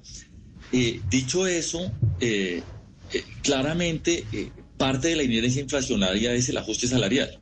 Y entonces, en mi concepto a final del año va a ser mayor que el 15% el ajuste, porque no solo estamos básicamente eh, yo lo que supongo es que, hay que compensar la pérdida eh, de ingreso salarial que se dio durante esta inflación y ajustar y anticipar la inflación del próximo año. Entonces, mi expectativa es más del 15%. Eh, y bueno, evidentemente, pues eso va a contribuir a la, a la inflación de costos. Dicho esto, también creo que el Banco de la República va a estar, va a estar mucho más en, el, lado de la contracción de manera que el, próximo año yo sí espero una desaceleración fuerte y un incremento en, en eh, desempleo y en informalidad. Eh, claro. Eh, Camilo, y ahora que hablamos de ese ajuste salarial para el salario mínimo, por ejemplo, yo sí quisiera que usted de pronto nos ayude a entender en qué momento estos fenómenos de inflación se empiezan a trasladar a inflación en los salarios. Porque digamos en otros países como en Estados Unidos, el Banco Central de ese país seguía eh, eh, basado en la tasa de desempleo para entender en qué momento empiezan los salarios a subir en relación también con lo que han subido los costos. Pero en Colombia el salario mínimo también determina los otros y qué tanto suben los otros salarios. Explíquenos usted cómo eh, eh, cree usted que va a impactar esta inflación en el crecimiento o la tasa de crecimiento en los salarios de todo el mundo, empezando con el mínimo el próximo año. La inflación por norma constitucional, por un fallo constitucional, define el aumento de los salarios del año siguiente. Lo que el fallo afirma es que no se puede perder la capacidad adquisitiva del salario. No estoy hablando del salario mínimo, estoy hablando de todos los salarios. Entonces, tan pronto cambie el año, la mayoría del sector productivo aumentará salarios, lo que termine siendo la inflación de la economía colombiana, que va a estar cercana al 10%. El salario mínimo, en otro fallo de la Corte Constitucional, dice que tiene que aumentar esa inflación en relación también a la inflación esperada para el año siguiente, pero sumando la productividad. Hay que ver cuánto es la productividad de este año, como bien lo decía el doctor Bedoya, eso puede estar entre el 2 y el 4% con la productividad que hemos tenido este año en la economía colombiana, entonces el salario mínimo podría empezar a hablar de un crecimiento del 14%. Entonces, no toda la población en Colombia estaría cubierta por el salario mínimo, no toda la población en Colombia está cubierta por los salarios formales y en la informalidad donde veríamos unos crecimientos mucho menores del salario. Una cosa es que el salario mínimo crezca más o menos al 14, que los salarios, digamos, regulares crezcan al 10, pero es posible que los salarios informales o no crezcan o crezcan al 8, al 6, al 5%, dependiendo las condiciones del mercado, que es donde comienza a darse el deterioro laboral ante los altos aumentos salariales que pueden presentarse el otro año en el mercado colombiano. Bueno, pues son las 12 del día, 58 minutos. Quizá tiempo para una pregunta, una última pregunta, eh, doctor Hernando Zuleta, para, para que analicemos todo este tema que, este, que, que tiene que ver con los, con los salarios, el impacto que puede generar para la inflación el año entrante y demás. ¿Hasta qué punto ese aumento del salario mínimo, usted dice, podría estar del orden del 15% para el año entrante. ¿Hasta qué punto eso podría generar, eh, sí, contrario a lo que ocurrió este año, sí puede incentivar una, una mayor informalidad? Creo que sí, y, la razón es que, el, como hablaba Camilo hace tal vez unos minutos, decía, mire, el, la demanda ya alcanzó el PIB potencial de manera que ahorita tenemos un exceso de demanda.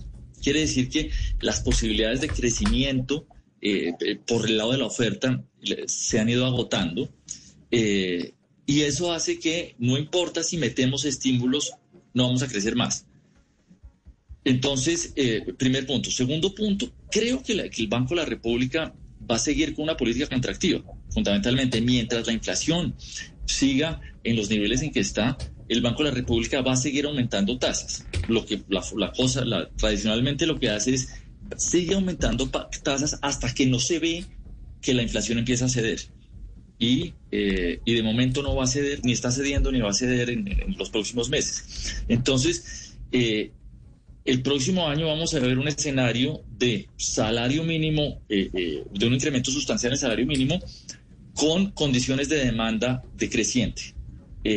Y creo que esa es la combinación de, factores que eh, puede generar aumento en desempleo y aumento en informalidad. Eh, es el profesor Hernando Zuleta, economista, profesor de la Universidad de los Andes. También estuvimos conversando este mediodía con Camilo Herrera, que es el director de la firma Radar, una medidora de consumo en nuestro país. Y también nos acompañó el presidente de la Sociedad de Agricultores de Colombia, el doctor Jorge Bedoya. A todos ustedes, mil gracias por habernos acompañado. Llegan las noticias al Meridiano Blue.